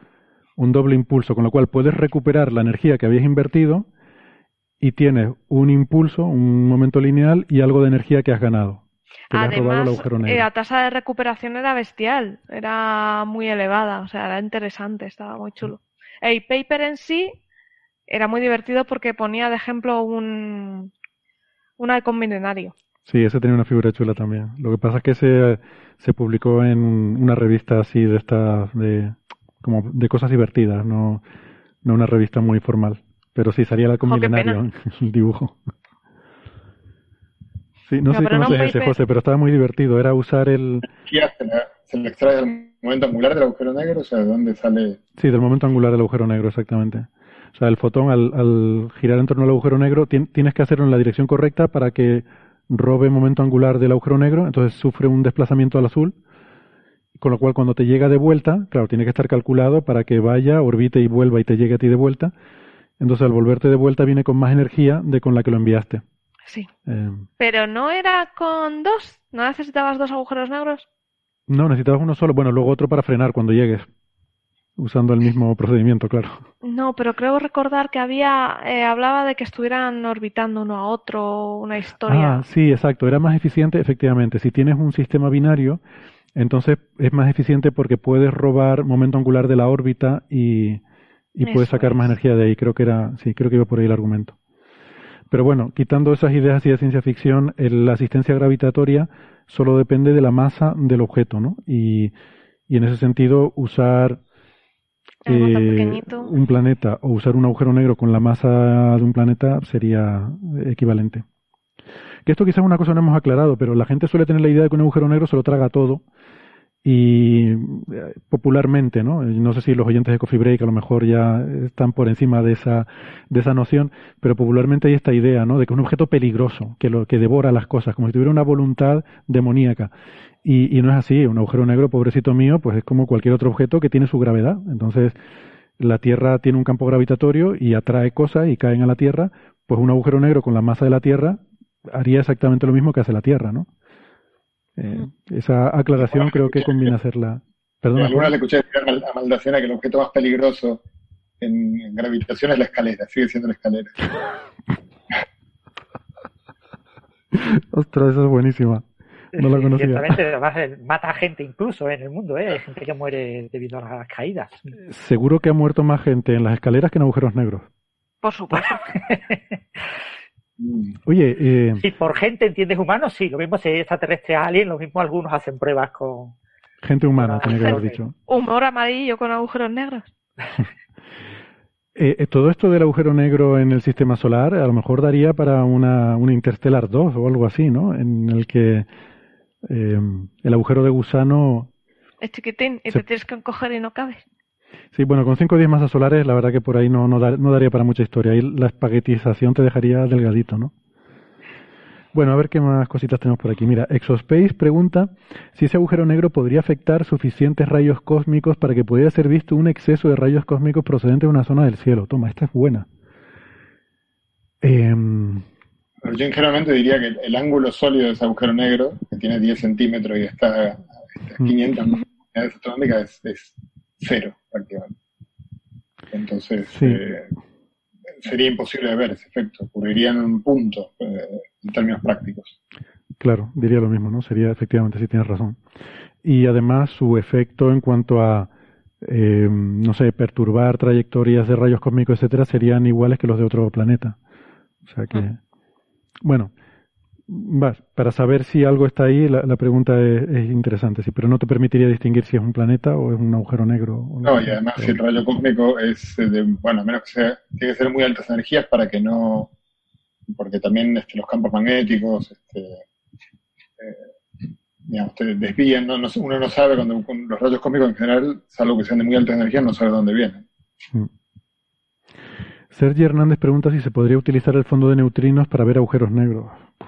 Bueno, de momento casi que no vemos el fondo de neutrinos eh, como para intentar ver algo dentro del fondo de neutrinos, ¿no? Es que eso es muy complicado. No lo hemos visto, ¿eh? O sea, el fondo de neutrinos, el fondo cosmológico de neutrinos no se ha visto. No se ha visto y, y claro, una temperatura térmica muy baja es muy difícil. no, tenemos capacidad. No tenemos...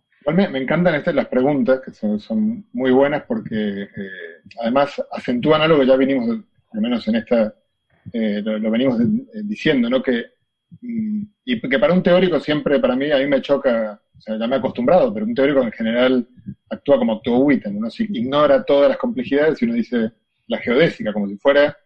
Hay que recordar que los teóricos solemos barrer el universo y dejar un átomo de hidrógeno y resolver el espectro del átomo de hidrógeno, ignorando que en ninguna parte hay un átomo de hidrógeno solo, ni una nave sola, ni un planeta solo.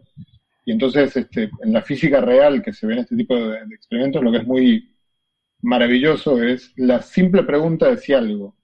Uno, uno puede preguntar si algo existe o ocurre, y luego si lo puedo ver.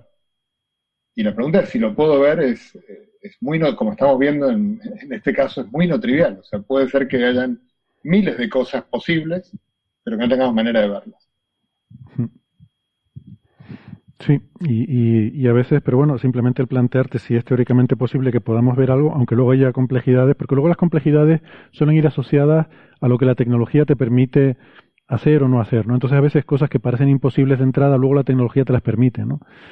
Em, y, pero pero tiene que ser posible teóricamente de entrada, ¿no? Entonces, ese pensamiento así de simplificar las cosas, bueno, es saludable porque es lo que te permite abstraer hasta las últimas consecuencias eh, los ingredientes de, lo que de lo que estás con lo que estás trabajando, ¿no? Pero luego, claro, la realidad es más complicada, pero pero esa realidad complicada se puede trabajar con ella, ¿no? Sí, por cierto, un comentario. Eh, agujeros negros con el fondo eh, cósmico de microondas no podemos ver. El fondo cósmico microondas nos permite ver distribuciones de materia pequeñitas respecto al universo, pero enormes comparadas con un agujero negro. Estamos hablando de supercúmulos galácticos, ¿vale? No podemos ver con el fondo cósmico de microondas ahora mismo cúmulos galácticos. No podemos ver mm, galaxias. Un agujero negro del tamaño de una galaxia es un agujero negro muy grande, ¿eh? Eso no lo podemos ver. O sea, no podemos ver agujeros negros con el fondo cósmico de microondas. El fondo cósmico de neutrinos, como pasa eh, con la variogénesis, ¿no? con la separación entre materia y antimateria, eh, el número de neutrinos en el universo es del orden pues, de un factor de 10 a la 10, el número de fotones. O sea, eh, hay, 10 hay como 10 a la 10 más fotones que neutrinos. Si con el fondo cósmico microondas, que son fotones a mansalva, no podemos ver agujeros negros, con una cosa que es muchísima menor densidad de objetos, eh, y mucho menos energético, a menor temperatura, prácticamente es imposible ver agujeros negros, ¿no? Tienen que ser agujeros negros de tamaño, eh, tienen que ser eh, tamaño de supercúmulo, o sea, absolutamente inconcebibles. Mm. Mira, Francisco Oldani Olano pregunta si eh, que en algún sitio he leído sobre la posibilidad de que el sistema solar fuera un sistema binario, es decir, que tendríamos una estrella compañera. ¿Es verosímil? Y, y, la respuesta es que prácticamente no, salvo, no sé, alguna teoría así un poco extraña para intentar salvar el asunto, eh, sería eh, la, dinámica de, de, de, todos los objetos que hay en, en, en, el exterior del sistema solar, aunque, aunque no viéramos esa estrella, porque es muy débil y está muy lejos, eh, habría afectado a la dinámica del, del exterior del sistema solar de forma muy, ¿No muy importante. ¿No salió un paper hace una semana o por ahí que hablaba que el sistema solar visitó una estrella hace muy de tiempo? Sí, sí, lo comentamos la semana pasada, 10.000 años. Eso. Es la estrella Scholz, que pasó, Eso de es. hecho, a través del sistema solar. De, bueno, de- perdón, de la nube de Oort. Llegó a penetrar la nube de Oort. Es que me sonaba, digo, a lo mejor se refiere a esa. No, pero la historia esta de la binaria compañera del Sol, bueno, viene de, de muy lejos, ¿no? Y se ha usado para algunas de estas mm, pseudo ideas, como la famosa hipótesis de Némesis, que justificaría extinciones masivas cada X millones de años cuando esa estrella se acerca, perturba eh, la nube de Oort y entonces cae un bombardeo de cometas. La gracia es que lo de la semana pasada se pareció un poco a eso, pero no es una compañera, sino que pasó una vez. Y, y lo que dijimos, y dentro de dos millones de años caerán esos cometas que ahora están en camino y tardarán unos dos millones de años en, en caer. Pero, pero sí, ya se han visto creo que nueve de ellos y bueno, se supone que, que habrá Sí, muchos de, más. de- de hecho, se cree que el Sol nació en un, en un sistema múltiple de, de estrellas, llaman las gemelas, o así le llaman, ¿no? Lo- no recuerdo el nombre. No, se llaman gemelas del hermanos, hermanos del Sol. Es que hay dos cosas. Gemelos, gemelos solares es la búsqueda de una estrella que sea mm, igual al Sol en todos los parámetros eh, para intentar ver cómo se vería el Sol desde fuera, ¿no? Por así decirlo. Y eso se suelen llamar gemelos solares. Y luego está la idea de los hermanos, ¿no? Los siblings del Sol, que pueden ser estrellas muy diferentes. Y, y también sí se buscan, porque las estrellas no suelen formarse así espontáneamente aisladas, sino suelen formarse en grandes nubes en las cuales se forman miles de estrellas típicamente, que luego, bueno, poco a poco van divergiendo, porque sus órbitas alrededor de la galaxia, pues poco a poco van divergiendo. Y, y hay gente por ahí. Creo que el año pasado comentamos un artículo eh, de unos investigadores de la Universidad de Arizona, si no recuerdo mal, que mm, decían que creían que, que tenían una estrella candidata a ser eh, hermana del Sol. Pero bueno, eso está todavía, eso es muy difícil de poderlo saber. Le habían preguntado de los apellidos. sí. No, le vi un parecidillo, ¿sabes? Un airillo. Sí, así se da, pues La- parece la que se da de- aire tal. Me preguntaron, ¿y tú de quién eres? ¿Tú de quién eres? Ay, nos hacemos mayores. ¿Y tú de quién eres? ¿Y tú de quién eres? Bueno, venga, eh, una preguntilla más y, y lo dejamos por hoy. Por ejemplo, guau, ah, esta es buena. Eh, José, esta te la voy a pasar a ti. Guillermo Santana pregunta, la- facilitas me las quedo yo, las difíciles se las paso a José. Guillermo Santana, ¿podría haber un agujero negro dentro de una estrella de neutrones por eso de que la densidad aumenta hacia el centro? O, a Francis también, que de, de ecuación de estado de estrella de neutrones hemos hablado alguna vez también. Esa, esa ecuación de esa materia que tiene nombres de pasta, ¿no? Eh, Si pudiera haber un agujero negro dentro de una estrella de neutrones, en principio mm, eh, sí, no, o sea, no, no de manera muy larga, pero obvia- obviamente podría haber una colisión de estrella de neutrón con un agujero negro pequeño que, que el agujero negro acabara penetrando dentro de la estrella y se colocaría más o menos en el centro, ¿no? Estaría orbitando en espiral y seguiría comiendo entre comillas. La- los agujeros negros comen muy lentamente. O sea, la- esa imagen que tenemos de si un agujero negro estuviera en el centro del Sol, se comería el Sol en 30, en 30 segundos. Pues no es verdad.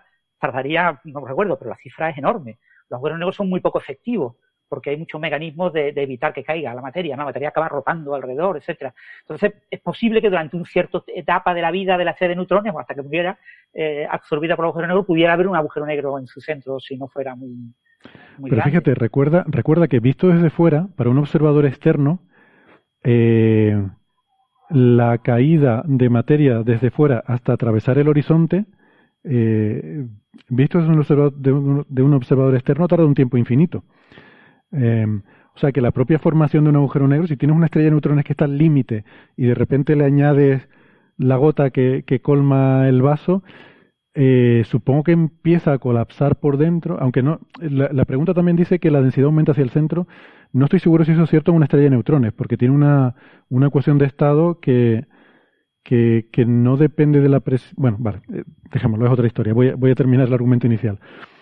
Si, si va colapsando desde dentro, formando un agujero, el horizonte irá saliendo hacia afuera, ¿no? Mm. Desde dentro. Mm, pero la materia que está encima del horizonte, en entrar y formar parte del agujero negro, puede tardar mucho tiempo, porque el tiempo, entre comillas, lo vemos pasar más lento visto desde fuera. Así que igual la situación sí podría darse. No, pero eh, eh, eh, ese tipo de argumentos son argumentos muy exóticos en el sentido de que nos desvían mucho la atención de lo que. el colapso de una estrella o de cualquier objeto es en tiempo finito y dura poco tiempo. Las etapas finales de colapso de una estrella dura menos de un día. El artículo original de Oppenheimer, Snyder o así, hablaba del orden de un día para una estrella masa solar que pudiera colapsar como agujero negro porque no tuviera presión suficiente en su núcleo para mantenerlo estable, eh, el colapso es relativamente rápido, ¿vale? Esa, esa, idea de que, pero yo viéndolo desde lejos veo que tarda muchísimo tiempo, no tiene nada que ver con lo que pasa de verdad para el objeto que está en el entorno del. para el objeto, para el objeto sí. El entorno del horizonte va cayendo y es lo que le cuesta caer, eh, la masa de materia se calienta, etcétera, cuando va cayendo, cuando la materia cae normalmente al agujero negro cae de manera rotativa, en espiral, o sea, hay una enorme cantidad de magnetodinámica y de, y de cambios de estado en la materia que va cayendo, etcétera que eso hace que el proceso no sea un proceso muy, muy rápido, pero sí ocurre de dentro. Pero en el colapso de una estrella ocurre relativamente rápido. Pero ocurre el problema del agujero negro es que, afecta poco, es decir, que hay poca área. O sea, eh, tú solo puedes eh, absorber materia por el área y tú tienes un volumen de materia grande, entonces si tú mágicamente pusieras o de alguna manera penetrara, o sea, no, no recuerdo haber leído simulaciones numéricas de eso, ¿no? Pero si un agujero negro eh, penetrara en una estrella de neutrones y se pusiera a dar vueltas alrededor del núcleo y acabar situándose más o menos cerca del núcleo de la estrella, seguía comiendo la estrella, pero echaría mucho tiempo. Porque, porque no, no es por colapso, es por comer, por, por transferencia de materia desde el exterior del horizonte al horizonte y va creciendo el horizonte. Ese proceso, eh, la, estrella trata de evitarlo. Pero hay dos cosas, no solo que la materia, no solo que la materia cruce el horizonte, sino también el horizonte aumenta de tamaño claro, el centro va aumentando de tamaño, el agujero negro conforme se va comiendo la estrella. Pero eso, ese proceso supongo que es un proceso mucho más largo, no sé, no sé decir, porque no, he visto mm. cálculos específicos. Pero sí he visto alguna que otra propuesta teórica de, plantear de que haya agujeros negros en el centro de las estrellas y cosas así. Sí, sí, o sea que la, pregunta no es nada trivial, ¿eh? O sea, recuerdo, había unas estrellas anómalas que tenían más eh, que su curva de luminosidad era anómala porque era más intensa de lo esperado y que tenía que tener algún tipo de fuente adicional de luminosidad eh, en su núcleo. Y entonces se planteaba la posibilidad de que hubiera agujeros negros o algo así por el estilo en el núcleo. Pero no recuerdo los detalles y si calculaban el tiempo que echaba el agujero negro en devorar la estrella, pero que es un proceso lento, que no, nadie se imagine que es instantáneo ni, ni que dura mm. un día, como el colapso. El colapso sí es muy rápido. Bueno, es imaginable que tú puedas tener eh, en, un sistema binario en el cual has tenido una compañera que se ha convertido, ha terminado su vida, se ha convertido en un objeto compacto, incluso en un agujero negro, y que luego su estrella compañera se, se hincha para convertirse en gigante y queda el agujero negro dentro del seno de, de esta estrella que se ha convertido en gigante o supergigante, ¿no? Y podría darse perfectamente que dentro de una estrella supergigante pueda haber un agujero negro orbitando dentro de la propia estrella. Eso podría ocurrir. Sí. Un comentario que lo único que no me atrevo a decir nada en nada, digamos que por lo cual después no, no, tengo ir preso eh, por lo que lo que acabas de decir, pero pero sí que quizá un comentario interesante para no sé si ya seguramente ya lo habéis hablado en algún otro programa, pero es que las estrellas de neutrones que tienen un nombre muy sencillito te pareciera que son estrellas de neutrones, pues no, nada más lejos que eso. O sea, las estrellas de neutrones sí que tienen materia eh, bariónica, pero de hecho, por la misma razón que menciona Guillermo, que, la densidad, no conocemos bien la ecuación de estado, pero al aumentar la presión hacia el interior de la estrella, mm.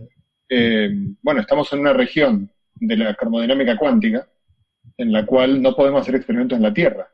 Entonces, la verdad, la respuesta honesta absolutamente es no tenemos la menor idea la respuesta un poquitito también honesta, pero un poquitito más eh, aventurada, es decir, bueno, algunas ideas hay, o sea, Frank Wilczek tiene algunas ideas de qué tipo de fases podrían darse en, en termodinámica cuántica en ese tipo de condiciones, pero son todas propuestas teóricas sin verificar, porque solo ocurre en la estrella de neutrones, tenemos que traernos una al laboratorio, o hacer otra cosa que es, este, bueno, modelar esto en, el ordenador, ver a qué nos conduce y mirar eh, por ejemplo, bueno, si las, cotas en las masas de las estrellas neutrones se cumplen o no se cumplen, pero la medición es tanto más indirecta que verdaderamente no sabemos mucho. Pero hace, hace el año pasado escuché una charla, un curso, muy interesante, de, yo ignoraba completamente lo complejo que es eso. O sea, el, número de fases que puede haber de, de fase me refiero que igual que en el caso del agua puede estar la fase del agua, de la materia bariónica que está en una estrella de neutrones puede ser enorme, eh, fases conocidas y algunas no del todo conocidas, y cada una de las cuales lleva una curva, a una, una ecuación de estado, que de hecho cuando uno mira los, las restricciones experimentales a la ecuación de estado, voy a decir una, barbaridad, pero es como si uno supiera que, que se trata de una función que está dentro de una enorme banda.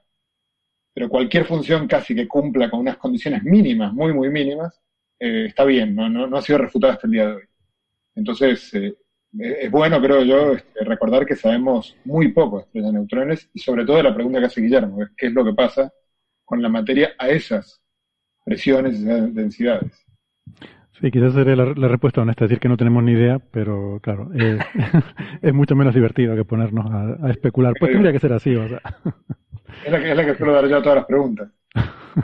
Pero es cierto que a veces yo no tengo ni idea que siempre, o si la comunidad no tiene idea. Es este el caso. Sí, bueno, una propuesta muy bonita es el tema de que haya una estrella de quarks una estrella hipotética de quarks en el interior de las estrellas de neutrones, ¿no? Porque ha habido la propuesta de que podría ocurrir que algunas estrellas de neutrones fueran en realidad estrellas de quarks y, existe la idea de que puede que todas las estrellas de neutrones tengan una estrella de quarks en su interior, ¿no? Pero todo ese tipo de cosas hasta que no entendamos mejor, hasta que tengamos, por ejemplo, el suceso este de, que vio LIGO de fusión de dos estrellas de neutrones, ¿no? Hasta que no observemos en, con ondas gravitacionales y con eh, contraparte electromagnética o con neutrinos otras eh, fusiones de estrellas de neutrones, no podremos empezar a ir acotando la, ecuación de estado de la, de la materia neutrónica. Y, hmm. entonces mm, ahí tenemos mucha incertidumbre. Hay, hay muchos artículos, pero es con lo que comenta José, proponen muchas curvas. ¿no? Hay, la, banda ha ido bajando, ¿eh? porque en los últimos años se ha analizado mucho, y, pero sigue habiendo una gran banda amplia y no sabemos qué posibles transiciones de fase puede haber ahí, etcétera. O sea, Hmm. En rigor, eh, tenemos que dejar una manchón blanca ahí de que no sabemos qué transiciones de fase hay y qué etapas internas tiene una estrella de neutrones. Sí, a mí ese comentario que hacía José antes de, si no sabe uno no sabe la comunidad me recuerda una, una, famosa, una famosa escena de Lelutier en la que dice Marcos Munstock y esto eh, no se sabe, o bueno, quizás si se sepa, yo ahora mismo no lo sé. Pues esto sería una forma de expresarlo también. Bien, pues nada, si les parece. Está trabajando mucho en eso, ¿eh? pero y, está ayudando mucho las ondas gravitacionales, pero hay que recordar eso, que solo hemos visto un evento en detalle, ¿vale? O sea, mm. eh, eh, los posibles candidatos a nuevas fusiones de estrellas de neutrones, parece que hay algún que otro candidato entre las señales que se han observado en, el RAN 3, ¿no? En el, casi el último año, porque ha sido menos de un año, iba a ser un año, pero ha sido un poquito menos de un año por el tema de la COVID, en LIGO Virgo, eh, parece que hay varias señales de posibles fusiones de estrellas de neutrones, pero por desgracia en ninguna hemos visto contraparte electromagnética. Y, mm. claro, sin la contraparte electromagnética no podemos hablar casi nada de la una, una cosa increíble con la observación de LIGO y Virgo eh, es que la primera señal de LIGO es la más, eh, la que está más por encima del ruido de todas, y la primera eh, colisión de dos estrellas de neutrones es la, la, que tuvo contraparte electromagnética. O sea, la verdad que tiene un, un, por supuesto que tenemos evidencias muy fuertes de que sí, de que sí, que hemos visto y que no hay, pero, pero la, el temor a que sea un sesgo, de no, pues justo con la primera observación, eh, mm. no, sé, cuál es la probabilidad de que algo así ocurra, que seamos tan afortunados. Estás hablando mucho con Sabine José De todas formas, ha habido, ha habido otra fusión con mayor masa. Eh, y no recuerdo la significación, pero era, no sé si era más significativa, pero, pero puede que fuera también más significativa. Pero sí ha habido una fusión de dos agujeros negros con mayor masa que la. Sí, no, no, eso, sí, pero, pero, pero de hecho, la, de mayor masa fue detectada eh, en el análisis, cuando estuvo parado el LIGO, en el análisis con los datos anteriores, o sea que estaba mucho más metida en el ruido. La sacaron, la, la, la lograron arrancar del ruido, pero es que la primera, cuando todavía de hecho ni siquiera en teoría estaba corriendo el LIGO, eh, salió, o sea, tiene no sé cuántos, como 20 orden de magnitud, no, de magnitud, no, 20 amplitudes mayores que el ruido, o sea, a menos que haya habido alguna novedad en el último año, este, era la señal por lejos más grande respecto al ruido este, que habían tenido. Es muy, muy llamativo. Sí, creo. No me haga mucho caso. Creo que sí hay una señal con mayor. No recuerdo cuál, eh, pero creo que había una con más. Bueno. Pues nada, si les parece lo vamos a ir dejando por aquí eh, con un, saludo afectuoso para otro oyente, Mario, que en Twitter es arroba cosmonauta84, porque eh, me había olvidado decirlo al principio, predijo de forma muy precisa los temas de la semana pasada. El episodio de la semana pasada, él en un tweet del 18 de agosto dijo algo así como que estaría guay que en Coffee Break hablaran de tal, tal, tal y cual tema y sin, sin mediar relación causa-efecto fueron justo los temas que tratamos. Así que enhorabuena Mario por su predicción. Bueno, pues nada, con esto lo vamos a ir dejando por hoy. Muchas gracias por acompañarnos, eh, la gente que ha estado en el directo de YouTube, eh, al amigo Sergio que se acercó también aquí al Museo de la Ciencia y del Cosmos y estuvo hasta que se cerró el museo hace un ratito acompañándonos también. Eh, gracias José, Francis y Sara por estar en este episodio y, y porque podamos aprender tantas cosas. Eh, nos volvemos a ver la semana que viene si ustedes lo tienen a bien. Adiós. Chao. Hasta luego, gracias. Chao, chao.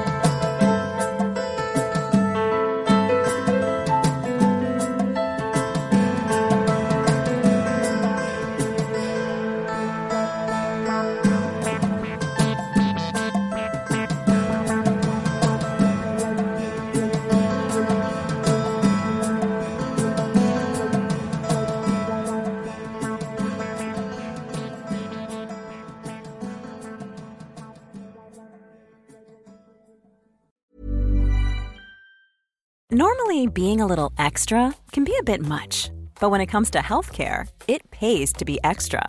And United Healthcare makes it easy with Health Protector Guard fixed indemnity insurance plans. Underwritten by Golden Rule Insurance Company, they supplement your primary plan, helping you manage out of pocket costs without the usual requirements and restrictions like deductibles and enrollment periods. So when it comes to covering your medical bills, you can feel good about being a little extra. Visit uh1.com to find the Health Protector Guard plan for you.